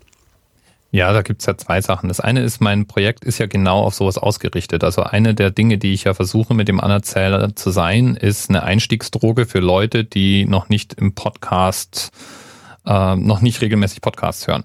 Und da war eben auch die Idee, dass einfach der Anerzähler ja sehr breit ist thematisch und damit vielleicht wahrscheinlicher ist, dass jemand auch mal reinstolpert und dann der, der, der, der Podcast selber ja eher so einen Snack-Charakter hat und hoffentlich auch hochwertig genug produziert ist, dass auch jemand mit äh, Radio, Hörgewohnheiten den ganz gut erstmal konsumieren kann.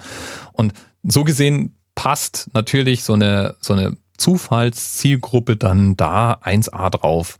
Das andere ist, du kannst bei diesen Clickwork-Diensten, je nachdem welchen du nimmst, zum Teil auch angeben, welche Art von Anforderungen deine, deine Clickworker erfüllen müssen.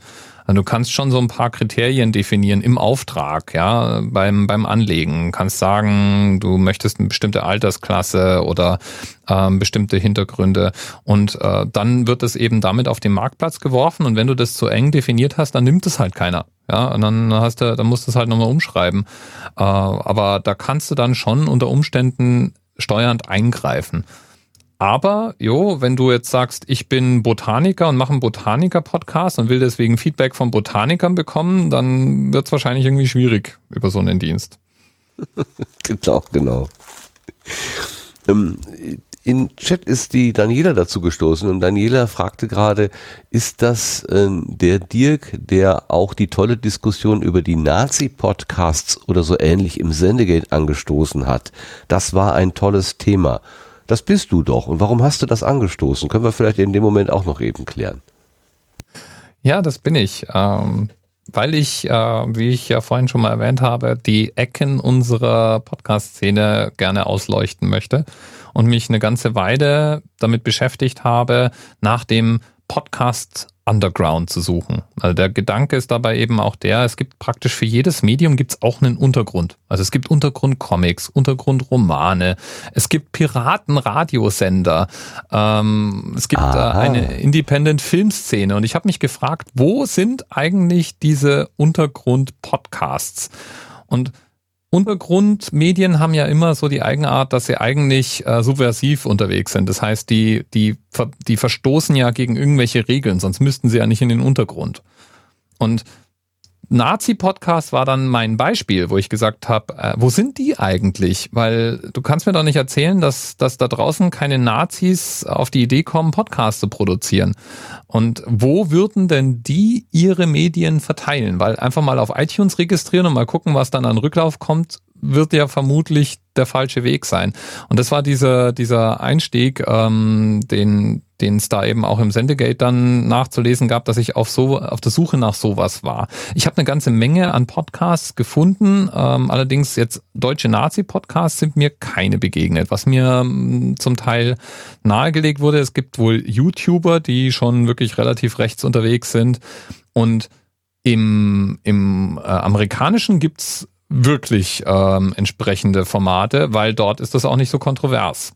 Was mir im Prinzip einfach mal sagt, wahrscheinlich gibt es diese Nazi-Podcasts, aber die werden eben nicht so offen weitergereicht, sondern es gibt halt irgendeine Art von Untergrundverteilung. Ich muss auch zugeben, ich suche jetzt nicht unbedingt auf Teufel komm raus äh, gerade Nazi-Materialien, weil da, da, da schwillt mir dann irgendwann der Kamm sowieso zu sehr. Es stand für mich eher symbolisch für ähm, wo es eben diesen Podcast-Untergrund gibt. Und so ein paar Sachen habe ich gefunden. Also ich habe ähm, ich habe Podcasts gefunden, die, die zum Teil versuchen, ähm, übers Tor-Netzwerk vertrieben zu werden. Es gibt Podcasts, die aus Kriegsgebieten senden.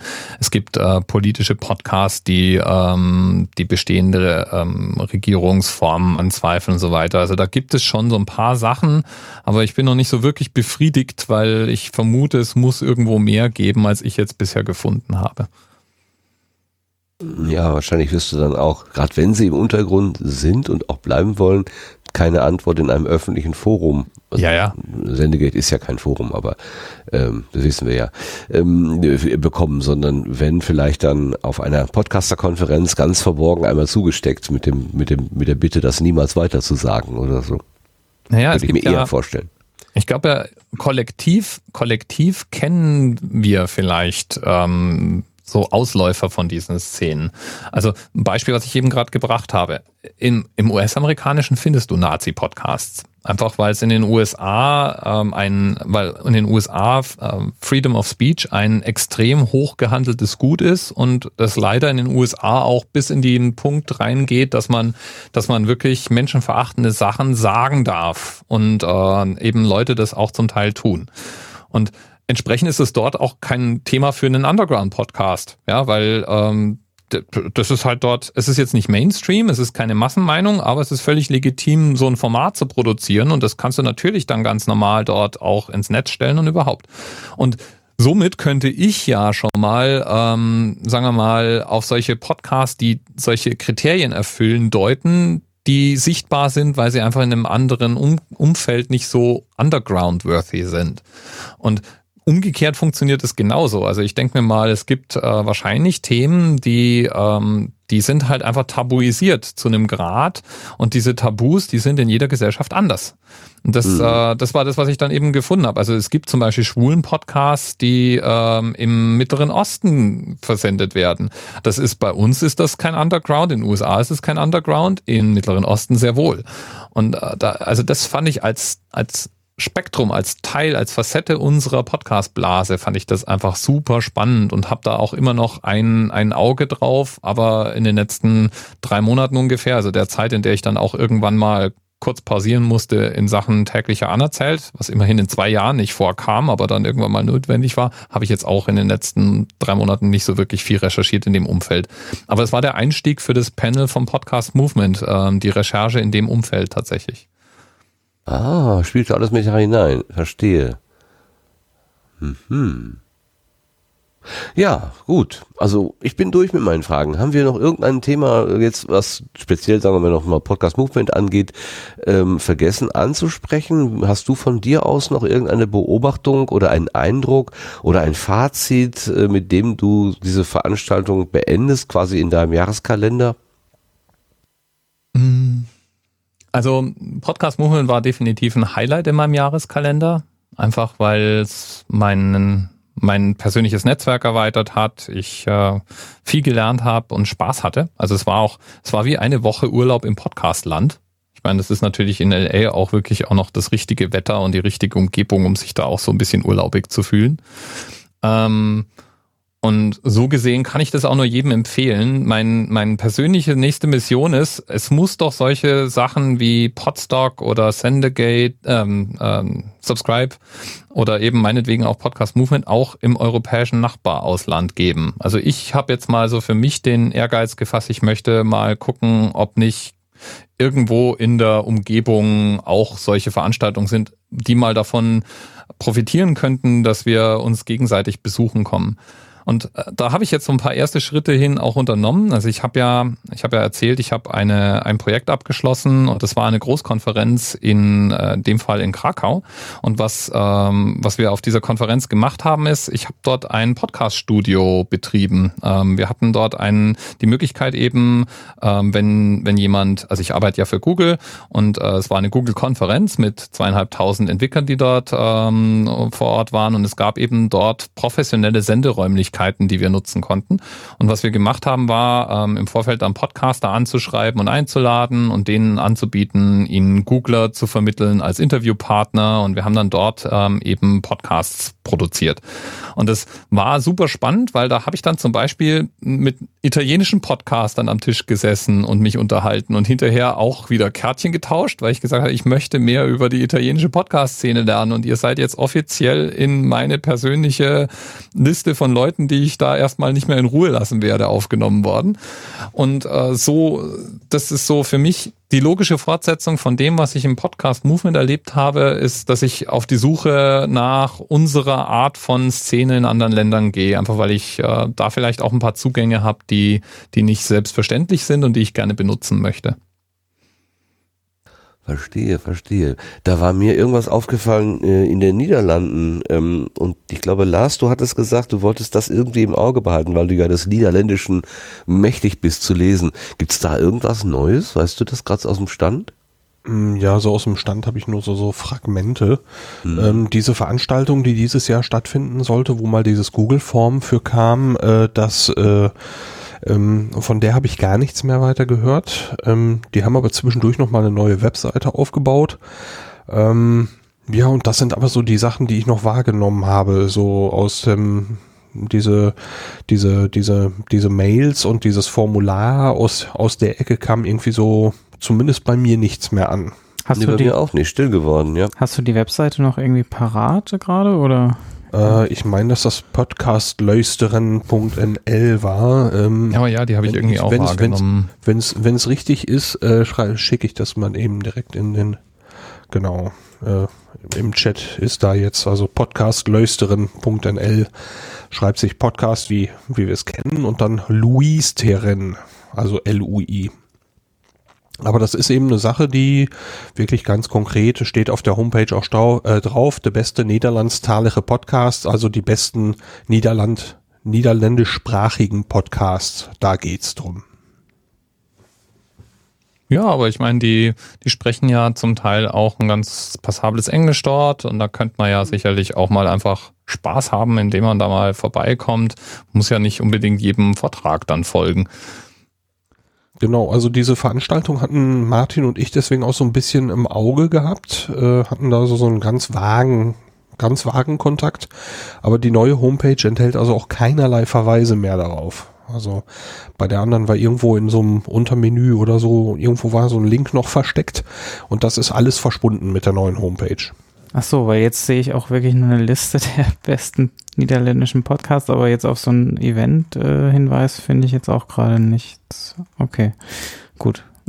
Ja, dann gibt's in, in uh, äh, UK gibt's auch noch so einen European Podcast Day, der allerdings relativ uneuropäisch ist, also sehr UK-lastig.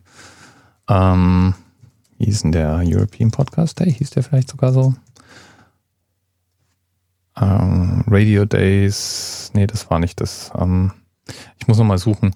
Ähm, da war da vielleicht auch an dieser dieser Stelle. Wir haben mal so ein Wiki angefangen äh, im August. Ähm, also das hat äh, Noah Histas hat das initiiert, wo wir versucht haben Veranstaltungen zu sammeln, die interessant wären, um dort entweder teilzunehmen oder als Besucher dabei zu sein und die eben nicht reinrassige oder gerne auch, aber eben nicht nur reinrassige Podcast-Veranstaltungen wären. Und da fand ich dann die Liste, die rauskam, irgendwie relativ dünn. Also ich, ich selber muss nochmal recherchieren. Ich habe schon mehr Veranstaltungen als das, was wir jetzt da in der Liste zusammengetragen in der Vergangenheit gesehen.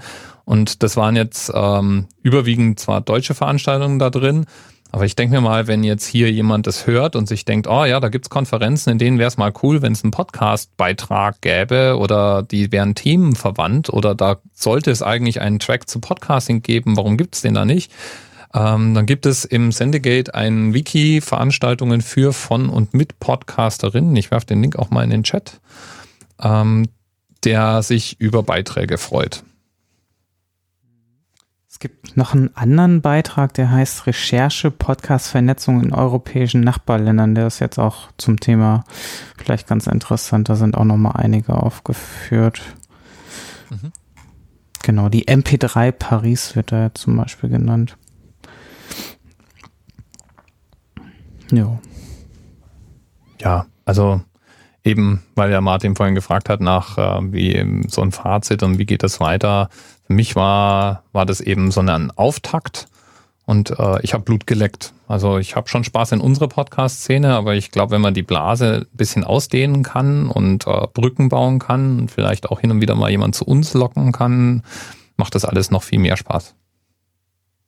Das würde ich genauso sehen, auf jeden Fall. Ja, dann bringen wir diese Gartenbank-Diskussion zu ihrem Ende, aber nicht ohne noch die Becky zu zitieren. Die hat nämlich gerade in den Chat reingeschrieben, so viele spannende Diskussionen, die nie stattgefunden hätten. Was würden wir nur ohne Dirk im Sendegate machen? Ist das nicht ein Kompliment? Ganz das toll. Ist, äh, ich werde hier rot.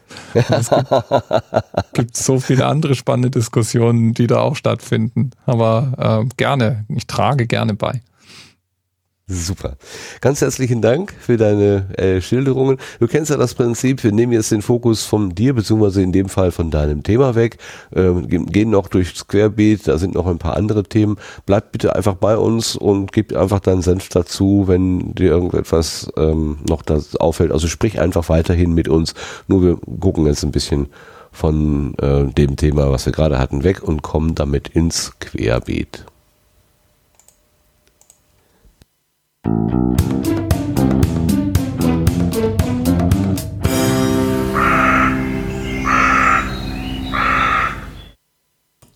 Wir sprachen gerade über Professionalisierung, wo natürlich auch Geld im Spiel ist. Aber wenn man sich nicht professionalisiert, wird man vielleicht trotzdem Geld einnehmen. Ähm, und über Geld einnehmen äh, wird ja viel nachgedacht. Flatter war mal eine ganz große Idee, die ist aber irgendwie auf dem absteigenden Ast. Es gibt wieder was Neues und zwar LibraPay. Sebastian, was ist das? Ja, das ist eine Non-Profit-Organisation aus Frankreich oder wurde in Frankreich gegründet, aber äh, ist äh, auf jeden Fall mehrsprachig. Also die Webseite führt alleine schon äh, bestimmt äh, gefühlt so 20 Sprachen, die zwar noch nicht alle komplett übersetzt sind, aber es ist durchaus äh, sehr, ähm, ja, äh, durch das SEPA-Verfahren äh, relativ europäisch zentriert, aber ähm, ähm, das muss es ja nicht sein. Also ähm, ja, es ist halt für wiederkehrende Spenden ausgelegt. Ähm, und der Reiz an dieser Plattform ist durchaus darin äh, zu sehen, dass ähm, hier keine, also bis auf die Transaktionskosten keine weiteren Kosten entstehen. Das heißt also, es wird keine, keine pauschale Gebühr verlangt, es werden auch keine 19% Umsatzsteuer oder sowas äh, abgezogen, weil es wirklich eine reine äh, Zahlungsdienstleistung äh, ist und äh, nichts weiter. Und äh, die Non-Profit-Organisation selber finanziert sich auch über diese Spendenwebseite. Und ähm, das Ganze wird über den Zahlungsdienstleister MangoPay ähm, äh, abgewickelt im Hintergrund. Und ähm, ja, da sind dann Kreditkartenzahlungen, Überweisungen und Lastschriften möglich.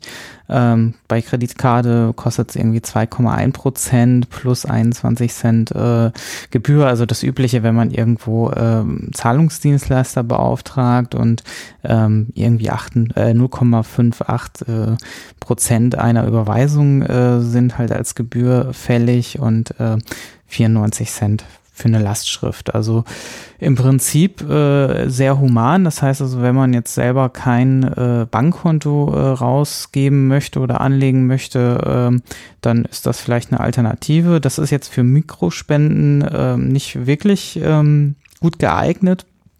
Es ist halt wirklich sehr stark auf wiederkehrende Zahlungen angelegt. Ähm, man hatte aber auch genauso wie man das bei Flatter damals hatte oder hat ähm, ein, die Möglichkeit halt ähm, Geld hinzuüberweisen, also einen größeren Betrag und den dann halt äh, ja beliebig auf die Projekte zu verteilen, auch in kleineren Raten. Da kann man also zwischen äh, wöchentlich, monatlich und äh, jährlich äh, auswählen. Und auch den Betrag bestimmen.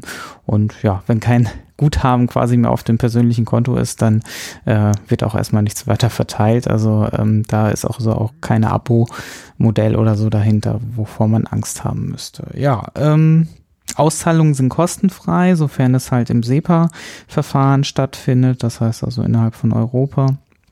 Und ähm, ja, ähm, was dann auch noch sehr interessant ist, vielleicht ähm, für Podcaster und Podcasterinnen, ist die Teamfunktion. Ähm, da kann man also quasi seinen, seinen Podcast anlegen und ähm, alle Mitglieder des Podcasts, die können sich dort quasi zuordnen und dann automatisch ähm, ja, die, werden die Spenden verteilt. Das kann man auch, glaube ich, äh, relativ gut aufschlüsseln. Also auch sagen, wie viel da so der Maximalbetrag ist, den sich dann jeder da vielleicht rausnehmen kann und das dann entsprechend den eigenen Vorstellungen ähm, ja, aufsplitten, so dass man da jetzt nicht irgendwie noch großartig äh, selber irgendwie hin und her Geld überweisen müsste.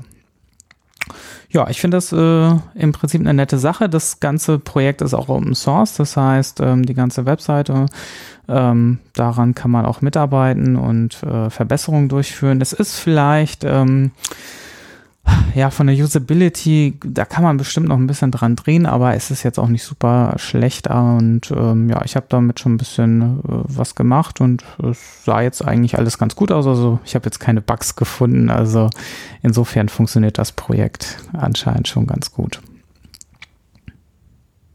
Ich wollte gerade fragen, ob du vielleicht schon von Anbietern weißt aus unserer Community, Community die das möglicherweise nutzen. Äh, ja, zum Beispiel Binärgewitter, der Podcast benutzt es, glaube ich. Da können wir gerade suchen, der müsste da gelistet sein. Die Suche ist also etwas, was wirklich ein bisschen verbesserungswürdig ist. Ähm, genau, die haben sich zum Beispiel, wenn ich das gerade richtig sehe, auch als Team soweit eingetragen. Da sind zumindest als Mitglieder der Ingo und Co. aufgeführt. Ja. Becky und schreibt noch, Christopher hat das Gras für Countdown eingerichtet und sie meint, es ist ein so schöner Schreibfehler, hat das Grad für Countdown eingerichtet, soll das wohl heißen. Die ersten Patreons wechseln darauf und es scheint erstmal alles super zu laufen. Danke Becky, das ist ja auch ein toller Hinweis. Genau, also ich denke auch, man kann auch seine ganzen Social Media Accounts damit verlinken. Es, es dient wahrscheinlich auch dann der Auffindbarkeit. Ähm, ja, ähm, denke ich mal, also wer noch nach einer Spendenplattform sucht, ähm, der sollte sich das vielleicht mal anschauen. Ich denke, das ähm, ist eigentlich so eine Spendenplattform, wie man sie sich eigentlich wünschen würde. Ja, dann drücken wir dem Ganzen mal die Daumen. Vielleicht wird es ja ein, ein würdiger Flatter-Nachfolger oder sowas in der Art. Ich glaube, Tim hatte auf Twitter das letztens auch äh, getwittert, dass, äh, und er, er sucht auch noch den Haken an dem Projekt. Hat bisher anscheinend ja, keinen äh, gefunden.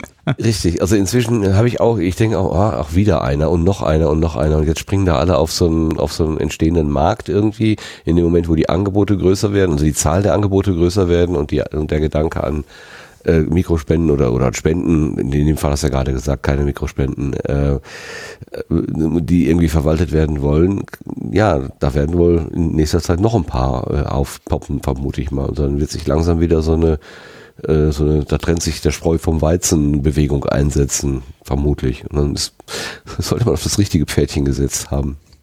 Ja, also in, in diesem Fall ist es so, so laut den FAQs halt wirklich eine ähm, Non-Profit-Organisation, die in Frankreich registriert ist. Ähm, das heißt also, da in den rechtlichen Bedingungen steht wohl auch irgendwie garantiert, dass das Geld selbst bei Zahlungsunfähigkeit irgendwie garantiert ist, dass es verteilt wird.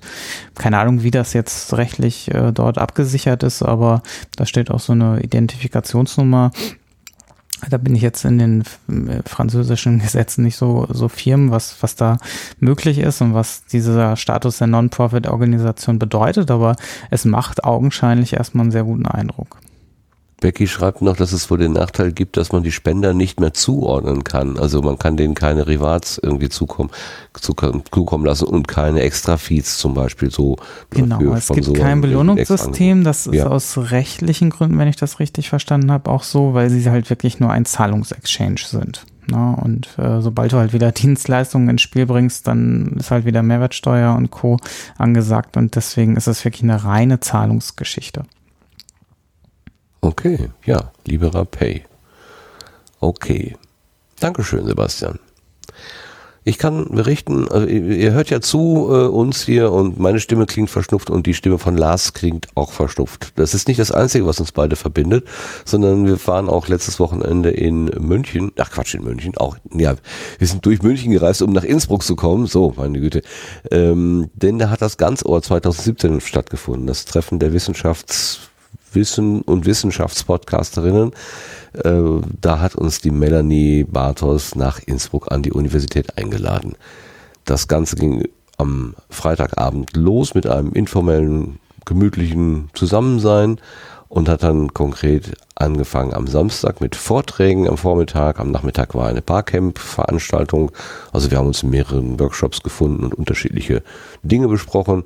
Am Samstagabend waren wir dann nochmal gemütlich unterwegs, um dann am Sonntagmorgen die abschließenden Vorträge zu hören und mit einer Feedbackrunde so am 15 Uhr oder so am Sonntagnachmittag äh, dann zu enden. Ja, das wollte ich nur ganz kurz berichten. Es waren ungefähr äh, knapp 20 Leute, die da teilgenommen haben. Äh, durch Krankheit bedingt wurden ein paar ähm, äh, äh, mussten ein paar Teilnehmer kurzfristig absagen. Also hätten auch durchaus 25 sein können, aber da hat der Schnupfen wohl auch zugeschlagen. Äh, Lars, habe ich alles gesagt oder habe ich was vergessen? Für den schnellen Überblick fand ich das gut. Dankeschön. Super. Und von der einen Veranstaltung zur anderen den Bogen geschlagen, nochmal kurz erwähnt. Die Subscribe 9 steht vor der Tür. Ende Oktober und äh, was besonders wichtig ist, im Sendegate hat angefangen eine Workshop ähm, Planung äh, stattzufinden. Nee, hat angefangen stattzufinden. Hat angefangen jedenfalls, ähm, wie das in den letzten Jahren auch gewesen ist, gibt es ein, äh, ein Thread, den kann man wie ein Wiki bearbeiten und ähm, soll dann bitte einfach eintragen, welchen Workshop man vielleicht selber ins Leben rufen möchte. Das heißt ja nicht unbedingt, dass man über etwas sagen wir mal, als Experte oder Expertin berichten muss, sondern man kann auch einfach sagen, da ist ein Thema, das beschäftigt mich und ich würde das gerne mit anderen diskutieren und ich biete einfach in dem Moment an, dass ich diese Diskussion darüber moderiere. Ähm, das ist aber nicht nur dieser Eintrag interessant für diejenigen, die tatsächlich mit dem Gedanken spielen, etwas anzubieten oder eine Moderation zu machen, sondern auch schon ähm, für die Zuordnung, also wer sich zu einem dieser Workshops als, als Mitsprecher oder Zuhörerin oder sowas ähm, dazugesellen möchte, also für den das interessant ist, der soll das bitte schon auch eintragen, denn das sind auch schon wichtige äh, Planungsgrundlagen für Claudia und Ralf und Tim und wer immer da in der in der Orga steckt, um dann eben abzuschätzen, wie, wie groß ist der Bedarf, wie groß ist der Zuspruch, zum Beispiel welchen Raum kann man dann dieser Gruppe zuordnen. Das wird zwar dann auch alles vor Ort nochmal geschärft, aber es ist für die einfacher, wenn sie so mit so einer kleinen Vorinformation in die Planung hineingehen. Also da kann man auch einfach nochmal auf Subscribe 9 beim Sendegate gucken und vielleicht schon mal den einen oder anderen Eintrag machen. Dann habe ich noch mitgebracht ein kleines Update. Wir hatten vor äh, letztem Mal oder vorletztem Mal oder letztem Mal von der Podcast-Studie von der ähm, AS und S gesprochen. Da war angekündigt, dass die die Studie selber, die Ergebnisse der Studie selber äh, angeboten werden auf dem Formular, wo das stand, also der Download-Button, der Download-Knopf, der Link war allerdings funktionslos und es ging nicht und man konnte sich das wohl nur runterladen, indem man dort ähm, seine Adresse hinterlegt hat. Ähm, das haben inzwischen einige getan, zum Beispiel die Nele Heise, ähm, die das Ganze kommentiert mit Kernaussage, zukünftige Podcast-Hörerinnen sind lecker für Werber. Wer an die Ergebnisse dieser Studie herankommen möchte, braucht aber jetzt tatsächlich nicht seine äh, Daten irgendwo herzugeben, sondern es gibt einen Mitpodcaster, der hat das äh, gemacht und die, das herausgekommene PDF-Dokument ähm, im Sendegate verlinkt. Also da kann man auch einmal unter Podcast Studio oder AS und S halt nachschauen. Ähm, ich hab, ist es weg? Ich hatte vorhin, ach so, genau hier, der ähm, äh, Ralf Stockmann hat dann noch mal so äh, vier Zitate da herausgesucht. Ähm, er hat äh, herausgesucht audioaktive Trendsetter, anspruchsvolle Querdenker, erfolgsorientierte Influencer und eifrige Traditionalisten. Also richtig schöne, krasse Buzzwords, äh, mit denen dort gearbeitet wird. Kann man jetzt davon halten, was man möchte. Also, Klingt ja nach klassischer Marketing-Segmentierung, ehrlich gesagt. Also ja, machst, halt so, machst halt so Häufchen und dann versuchst du denen irgendwie sinnvolle Namen zu geben, dass man sich die merken kann. Ich kann mir die echt nicht merken. Anspruchsvolle Querdenker, es geht gerade noch, aber erfolgsorientierte Influencer, meine Güte. Nee, das, da kannst du halt dann ablesen, was für Achsen sie hatten. Also die haben halt, die haben halt sich diese Daten angeguckt und meinten dann Häufchen zu erkennen und die die Häufchen an, an die Achsen, an denen sie diese Häufchen erkannt haben, die kannst du an den Bezeichnungen ablesen im Endeffekt. Ah, okay. So läuft der Hase da. Mhm, verstehe. Ja, der Genetzer hat das auch nochmal kurz kommentiert, äh, irgendwie so sinngemäß, ach wie furchtbar. Also irgendwie sowas, so richtig gut kommt, kommt dann wohl diese Studie nicht dabei weg. Aber es war nicht anders zu erwarten. Ja, also verlinkt wurde ja auch nicht die Studie selbst, sondern halt nur eine Präsentation, äh, ähm, ja, also die Präsentation, die auf dieser Veranstaltung gehalten worden ist. Und ähm, da ist halt wirklich nur so eine Summary und also nicht die reinen Rohdaten dieser Studie selbst. Ähm, sind zwar immer ähm, als Quelle so unten an der Folie immer mit dran getackert, zum Teil, aber halt nicht, äh, nicht so, wie man das sich wünschen würde. Vielleicht, dass die ganze Studie da wäre und man könnte aus den Rohdaten halt selber ähm, versuchen zu orakeln. Ja. Dann können wir da unterm Kaffeesatz lesen. Sehr schön. Okay, das also zu dieser Studie. Ähm, und dann noch ein kleiner Hinweis, ich bin selber Pocketcast Benutzer und benutze auch den Pocketcast Web Player und der ist in dieser Woche in Version 2.0 erschien zumindest in einer Beta äh, in einer Beta äh, in einem Beta Status ähm, da sind als neue Feature angegeben das Erstellen einer Next-Up-Liste für das unterbrechungsfreie Anhören mehrerer Podcasts. Man kann zwischen einem äh, hellen und einem dunklen Theme wählen. Statt eines Tabs gibt es für den Mac eine Companion-App, läuft also getrennt vom Browser. Das ist alle wichtig für alle Apple-Freunde. Äh, man kann nun nach Episoden eines Podcasts suchen, Titel und Show Notes eine neue Sortieroption für Episoden. Sie können nun nach verbliebener Zeit angezeigt werden. Zuhörstatistiken werden nun auch von der Web-App erfasst und mit den mobilen Versionen synchronisiert. Episoden können auch gehört werden, wenn man den Podcast nicht abonniert hat und neue und verbesserte Entdecker entdecken Funktionen mit kuratierten Listen. Und das damit zitiere ich äh, Sascha Ostermeier, der das am 25. September in Kashis Blog so dargestellt hat. Inzwischen gibt es aber auch einen Sendegate-Eintrag, wo äh, Max Snyder über die Eigenschaften vom neuen Pocketcast Webplayer 2.0 berichtet. Also da tut sich was.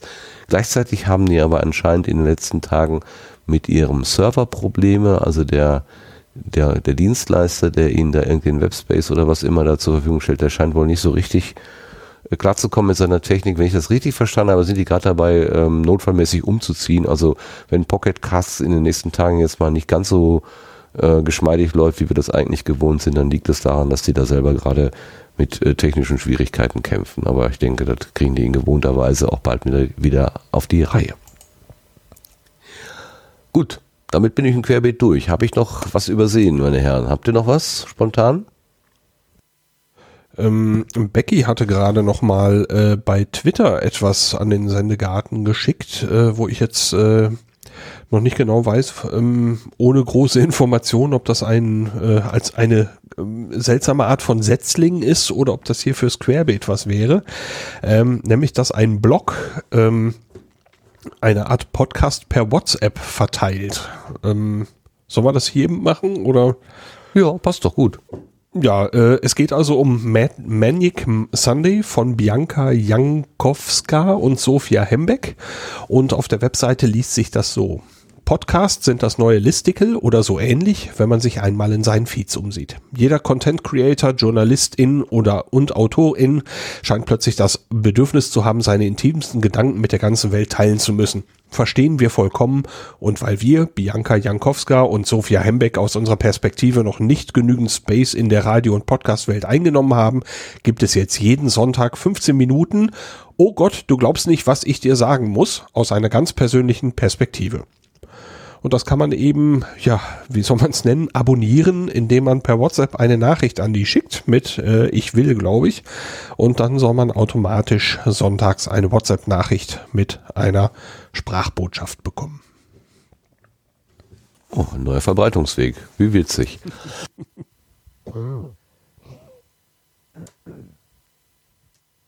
Äh, Entschuldigung, ich musste eben meine Nase putzen. Ähm, damit sind wir dann aber durch, ne, mit dem Querbeet. Haben wir's. Schön, per WhatsApp. Naja, wer es benutzen möchte. Kommen wir also zum Blühkalender.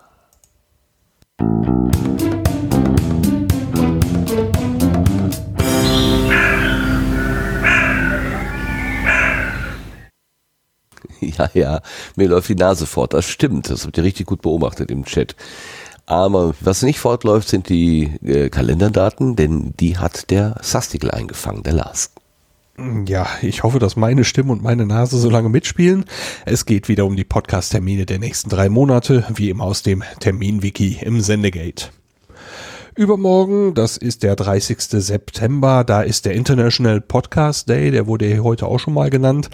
Der möchte das, Podcasting stärken und bekannter machen und wie das gehen soll und wie Beteiligung möglich ist, das kann man unter internationalpodcastday.com erfahren.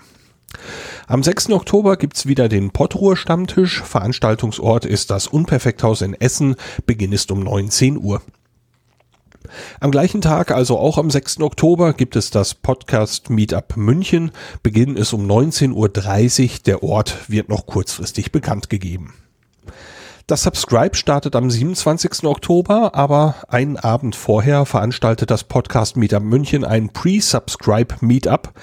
Der genaue Ort wird Anfang Oktober bekannt gegeben, aber die Zeiten stehen schon fest. Das Treffen findet also statt am 6. Oktober von 19 bis 23 Uhr. Die Veranstalter bitten bei Interesse um eine kurze Rückmeldung, zum Beispiel per Twitter an den Account podcast-muc. Dann gibt's natürlich das eigentliche Subscribe noch vom 27. bis zum 29. Oktober wieder in den Räumen des Bayerischen Rundfunks in München. Da gibt's viel, viel zu erfahren und die Internetseite unter subscribe.de, die gibt da viele, viele Antworten. Am 2. November gibt's in Frankfurt am Main den 14. Pottembler Stammtisch. Der findet statt in der Gaststätte zur Stahlburg in der Glauburgstraße 80. Beginn ist um 19 Uhr. Und auch die nächste Veranstaltung ist vom Pottäppler. Da gibt's nämlich einen Workshop-Tag am, am 11. November von 9 bis 19 Uhr. Veranstaltungsort ist das Institut für neue Medien am Frankfurter Osthafen. Und dann gibt's nur noch einen weiteren Termin in diesem Jahr, nämlich vom 27. bis zum 30. Dezember ist das nächste Chaos Communication, der nächste Chaos Communication Kongress, der 34C3. Und das Ganze findet dieses Mal in Leipzig statt. Und wenn man so ein bisschen was über die Gedanken und Sorgen darüber hören möchte, äh, im letzten Not Safe for Work haben sich Holgi und Tim da ein bisschen drüber unterhalten. Das waren erstmal die Veranstaltungen. Vielleicht kommt ja in der Zwischenzeit noch was dazu. Links zu den einzelnen Terminen gibt's wie immer im Termin-Wiki im Sendegate. Wunderbar, ganz herzlichen Dank. Ähm, so, ähm, dann kommen wir nach den Blüten, ach, nach dem Blühkalender kommen wir jetzt zu unseren Setzlingen.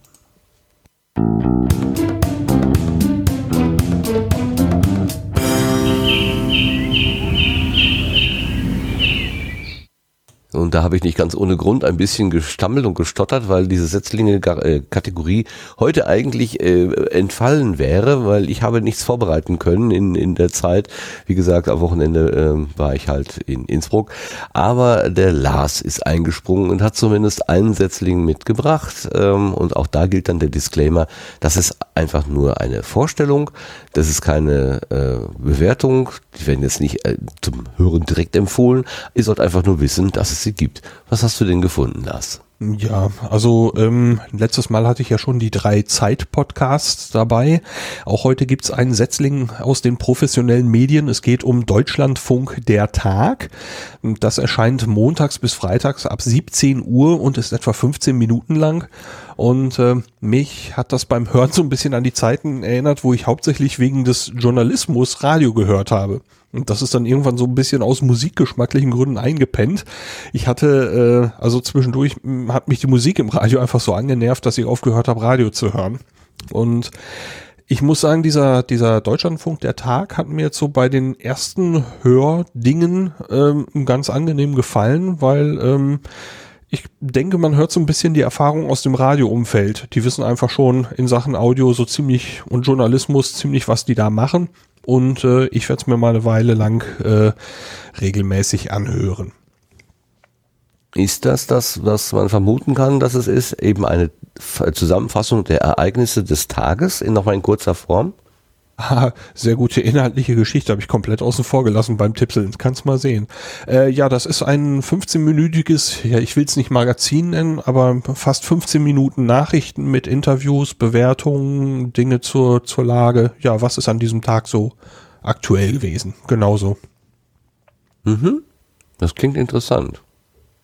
Finde ich witzig, dass du sagst, das erinnert mich daran, dass ich Radio aus journalistischen Gründen gehört habe. Lang ist's her. das ist sehr witzig. Das ist ja eigentlich auch ein bisschen traurig, ne, wenn man das so ja, sagt. Ich, ich wurde irgendwann Dudelfunk geschädigt. Ja. Also, das ist sehr witzig.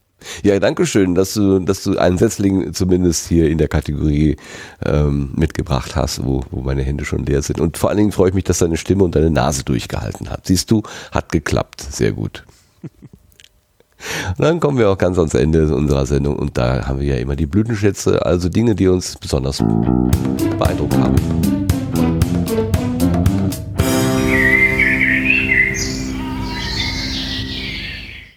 Und ich lerne, ich sollte diesen Knopf nicht drücken, bevor ich den Satz zu Ende gesprochen habe. Sonst bin ich ja wie Tobi, äh, der immer beim Realitätsabgleich ins Intro reinquatscht. Das ist, das ist, wollen wir Tobi, wollen wir Tobi nicht wegnehmen. Das äh, soll er behalten. Fangen wir mal an mit dem, mit dem Dirk. Dirk, ähm, du kennst das Prozedere. Wir haben jetzt am Anfang gar nicht drüber gesprochen. Hast du zufällig einen Blütenschatz dabei? Also irgendwas, was sich im Podcastland in der letzten Zeit besonders bewegt hat?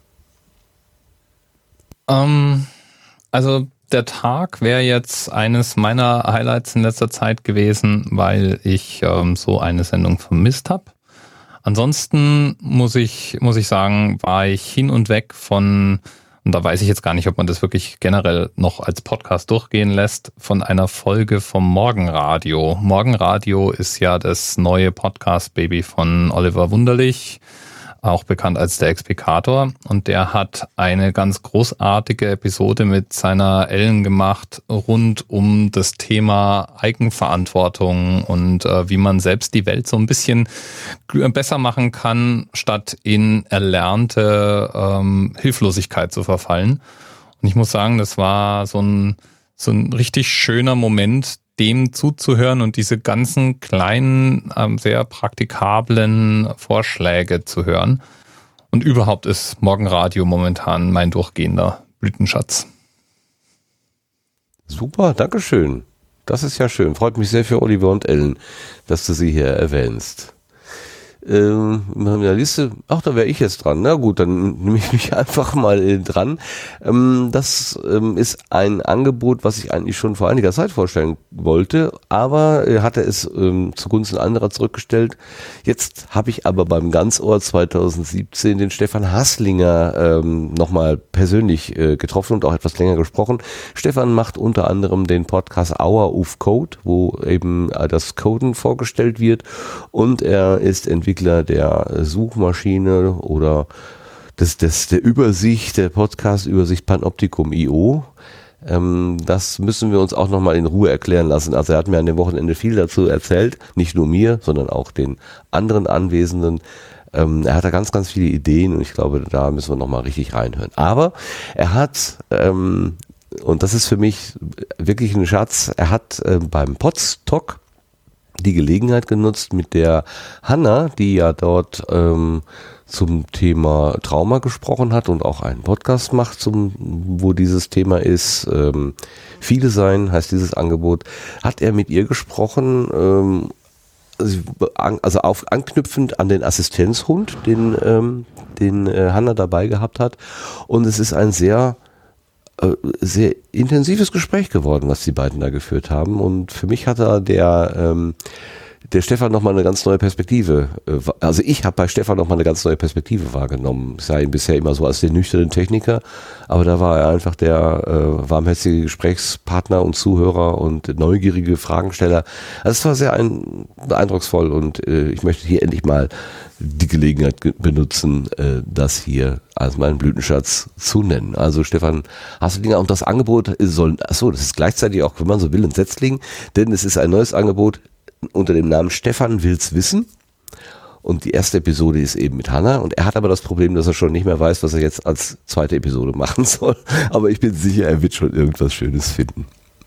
Also Stefan will's wissen, mein Blütenschatz. Dann haben wir den Lars auf der Liste. Lars, was hast du denn für einen oder mehrere Blütenschätze? Ja, das ist äh, ein bisschen kompliziert gewesen. Ich habe im Moment äh, kaum Zeit gehabt, viel Podcasts zu hören, war allerdings gestern äh, sechs Stunden ungefähr im Auto. Ähm, und hatte da die Möglichkeit, einige Folgen vom Geschichtsunterricht zu hören vom Vrind, wo ja der äh, Holgi mit dem Matthias von Hellfeld spricht. Und ich hatte die Möglichkeit, drei Folgen, äh, nee, vier Folgen, glaube ich, insgesamt vom Zeitsprung zu hören.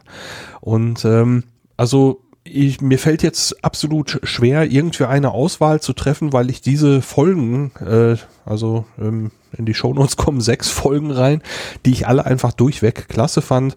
Ähm, beim Zeitsprung war es ein Picknick, das die Welt verändert und äh, Leon Theremin, was die Anfänge der elektronischen Musik mit Überwachungstechniken zu tun haben und die Folge 100 des Zeitsprungs, der Fall der Mignonette und seine Folgen und aus dem Geschichtsunterricht war es die Erklärung der Vereinten Nationen, die Schleierentführung und München 72.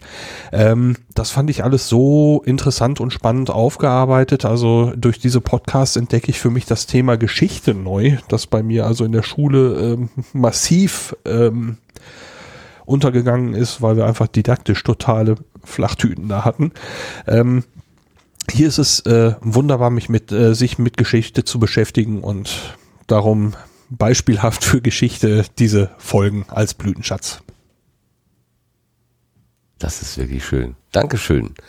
Danke für diese Blütenschätze, für, an dich, Lars. Und dann geht die Frage an Sebastian. Wenn ich das richtig sehe, hat er auch ein, mehr als einen auf der Liste. Dann sag mal. Genau, ich habe gerade noch schnell meine hinzugefügt. Also, der erste, es gibt mal wieder Nachwuchs in der Podcast-Community aus einem Podcast, den ich auch sehr gerne höre. Das ist Nerdic Talking in der Folge 92, die Nerdine von Thorsten ist zur Welt gekommen, zwar ein bisschen früher, aber gesund und munter. Ähm, ich weiß nicht, ob er diesen Podcast hört an dieser Stelle. Ansonsten auch schon mal herzlichen Glückwunsch und alles Gute euch. Und ja, ähm, ähm, auch eine sehr schöne Folge. Und dann als nächstes ähm, der reichlich Randale Podcast von der Becky als Personal yeah. Pöbel Podcast, den hatte ich auch noch jetzt äh, gerade noch dazu gefügt, weil ich den auch, ja, glaube gestern noch ganz frisch gehört habe und ich freue mich, sobald die erste, also bisher ist es eigentlich ein Setzling, es hätte ganz gut in so, eben als Setzling gepasst, habe ich nicht aufgepasst. Ähm, ja, äh, ist ähm, nur eine Nullnummer, aber die ist schon 15 Minuten lang und äh, äh, ja, Unterhaltung ist garantiert und ich freue mich auf mehr. Super. Ja, die liebe Becky, eine ständige äh, hier äh, mit Podcasterin sozusagen im Chat, also Chat-Podcasterin, Chatcasterin hier bei uns. Äh, sie hat jetzt einen eigenen Personal Podcast angefangen. Sehr schön, freut mich. Okay, meine Herren, wir sind durch. Die zwei Schnupfnasen und die zwei trockenen Nasen haben es geschafft, äh, den Abend hier durchzustehen. Ähm, ganz besonderer Dank geht an unseren Gast Dirk Prims, der jetzt zum zweiten Mal da gewesen ist. Aber diesmal stand nicht er im Vordergrund, sondern die äh, äh, Podcast Movement veranstaltet in den USA. Wer mehr über Dirk Prims als Person hören möchte, dem sei der Sendegarten 22 empfohlen. Da haben wir ihn quasi als Person auf die Gartenbank gesetzt. Heute war er quasi als Experte da und wir haben über das Thema gesprochen. So können wir das eben mit der Gartenbank auch halten. Das haben wir ja schon mal an anderen Stellen ausprobiert Und ich denke, das hat ganz gut funktioniert. Vor allen Dingen, wenn jemand so schön erzählen kann wie der Dirk. Dirk, Dankeschön für dein Dasein. Sehr gerne. Und immer wieder. Also ich finde auch andere Themen, für die ihr mich auf die Bank locken könnt. Auf jeden Fall. Also wir haben ja gerade aus dem Chat gehört, dass äh, du derjenige bist, der die spannenden Themen ins Sendegate setzt und äh, dann halten wir das im Auge und irgendwann kommen wir wieder und sagen, Dirk, erzähl mal, erklär mal, was machst du denn da oder was hast du erlebt oder was hast du gefunden in der Welt? Was, ist, was macht deine, dein persönlicher Auftrag der Podcaster-Vernetzung international? Das ist eine schöne Aufgabe, die du da gesetzt hast. Ich danke vor allen Dingen aber auch dem äh, äh, lieben Sebastian, der hier wieder ja, für die Technik gesorgt hat. Also wir sprechen heute über äh, Studio Link und er ist derjenige, der die Zentrale macht dafür und aber auch für alle inhaltlichen Dinge ganz herzlichen Dank. Mal wieder gerne. Super und der äh, mit der Nase kämpft, der, verschnupfte äh, Sassegel hat auch durchgehalten. Ähm, die Tabletten haben gewirkt oder was immer du gemacht hast, äh, irgendwie hat es funktioniert. Du bist ans Ende durchgekommen. Sehr gut und vielen Dank für deinen Beitrag. Ja, ich möchte noch eben einen Gruß oder Grüße von Marc ausrichten, der heute nicht dabei sein konnte, aber die Hörerschaft wollte er doch gerne noch gegrüßt wissen. Und ich wollte noch eben sagen, auch wenn heute der zweite Besuch von Dirk da war, also dieser Blick über den Tellerrand zu dieser äh, US-amerikanischen Veranstaltung, den fand ich extrem spannend. Also ähm, da hätte ich auch nichts dabei, über solche Sachen in Zukunft noch mal mehr zu hören. Ist vielleicht auch der Hinweis ganz, äh, ganz passend jetzt hier an der Stelle. Ich habe auch versucht, eine Menge an Dokumentation zusammenzutragen, die man im Sendegate auch nachlesen kann. Also es gibt eine größere Notizensammlung. Es gibt, ich glaube, die Periscope-Videos sind auch immer noch live. Also man kann sozusagen die Sendegate, das Sendegate-Erlebnis, äh, das Sendegarten-Erlebnis durch ein Sendegate-Erlebnis anreichern. Das werde ich tun. Das kann man machen, genau. Und Entschuldigung für diese äh, äh, Wort, dieses komische Wortspiel mit dem Sendegarten und dem Sendegate. Ich bin da selber schon drüber gestolpert. Ähm, naja, jetzt ist es halt so. Es ist so wie Sondersendung und Sendezentrum. Da habe ich auch lange für gebraucht, das auseinanderzuhalten. Obwohl es letztendlich ja ganz einfach ist. Aber ich musste mir das erst irgendwie vom Inneren äh, vergegenwärtigen, sozusagen. Du, nochmal danke. Danke auch an die Menschen, die jetzt hier zugehört haben äh, und so fleißig mitgechattet haben. Wir hatten heute einige neue Namen im Chat. Das hat mich sehr gefreut. Also Menschen, die sonst bisher noch nicht hier gewesen sind. Ähm, schön, dass ihr da gewesen seid, dass ihr hierher gefunden habt. Und auch wenn ihr das jetzt in der Konserve hört, ähm, ihr seid unsere liebsten Hörer und äh, wir bedanken uns ganz herzlich fürs Zuhören und sagen bis zum nächsten Mal. Tschüss zusammen. Tschüss. Tschüss. Ciao.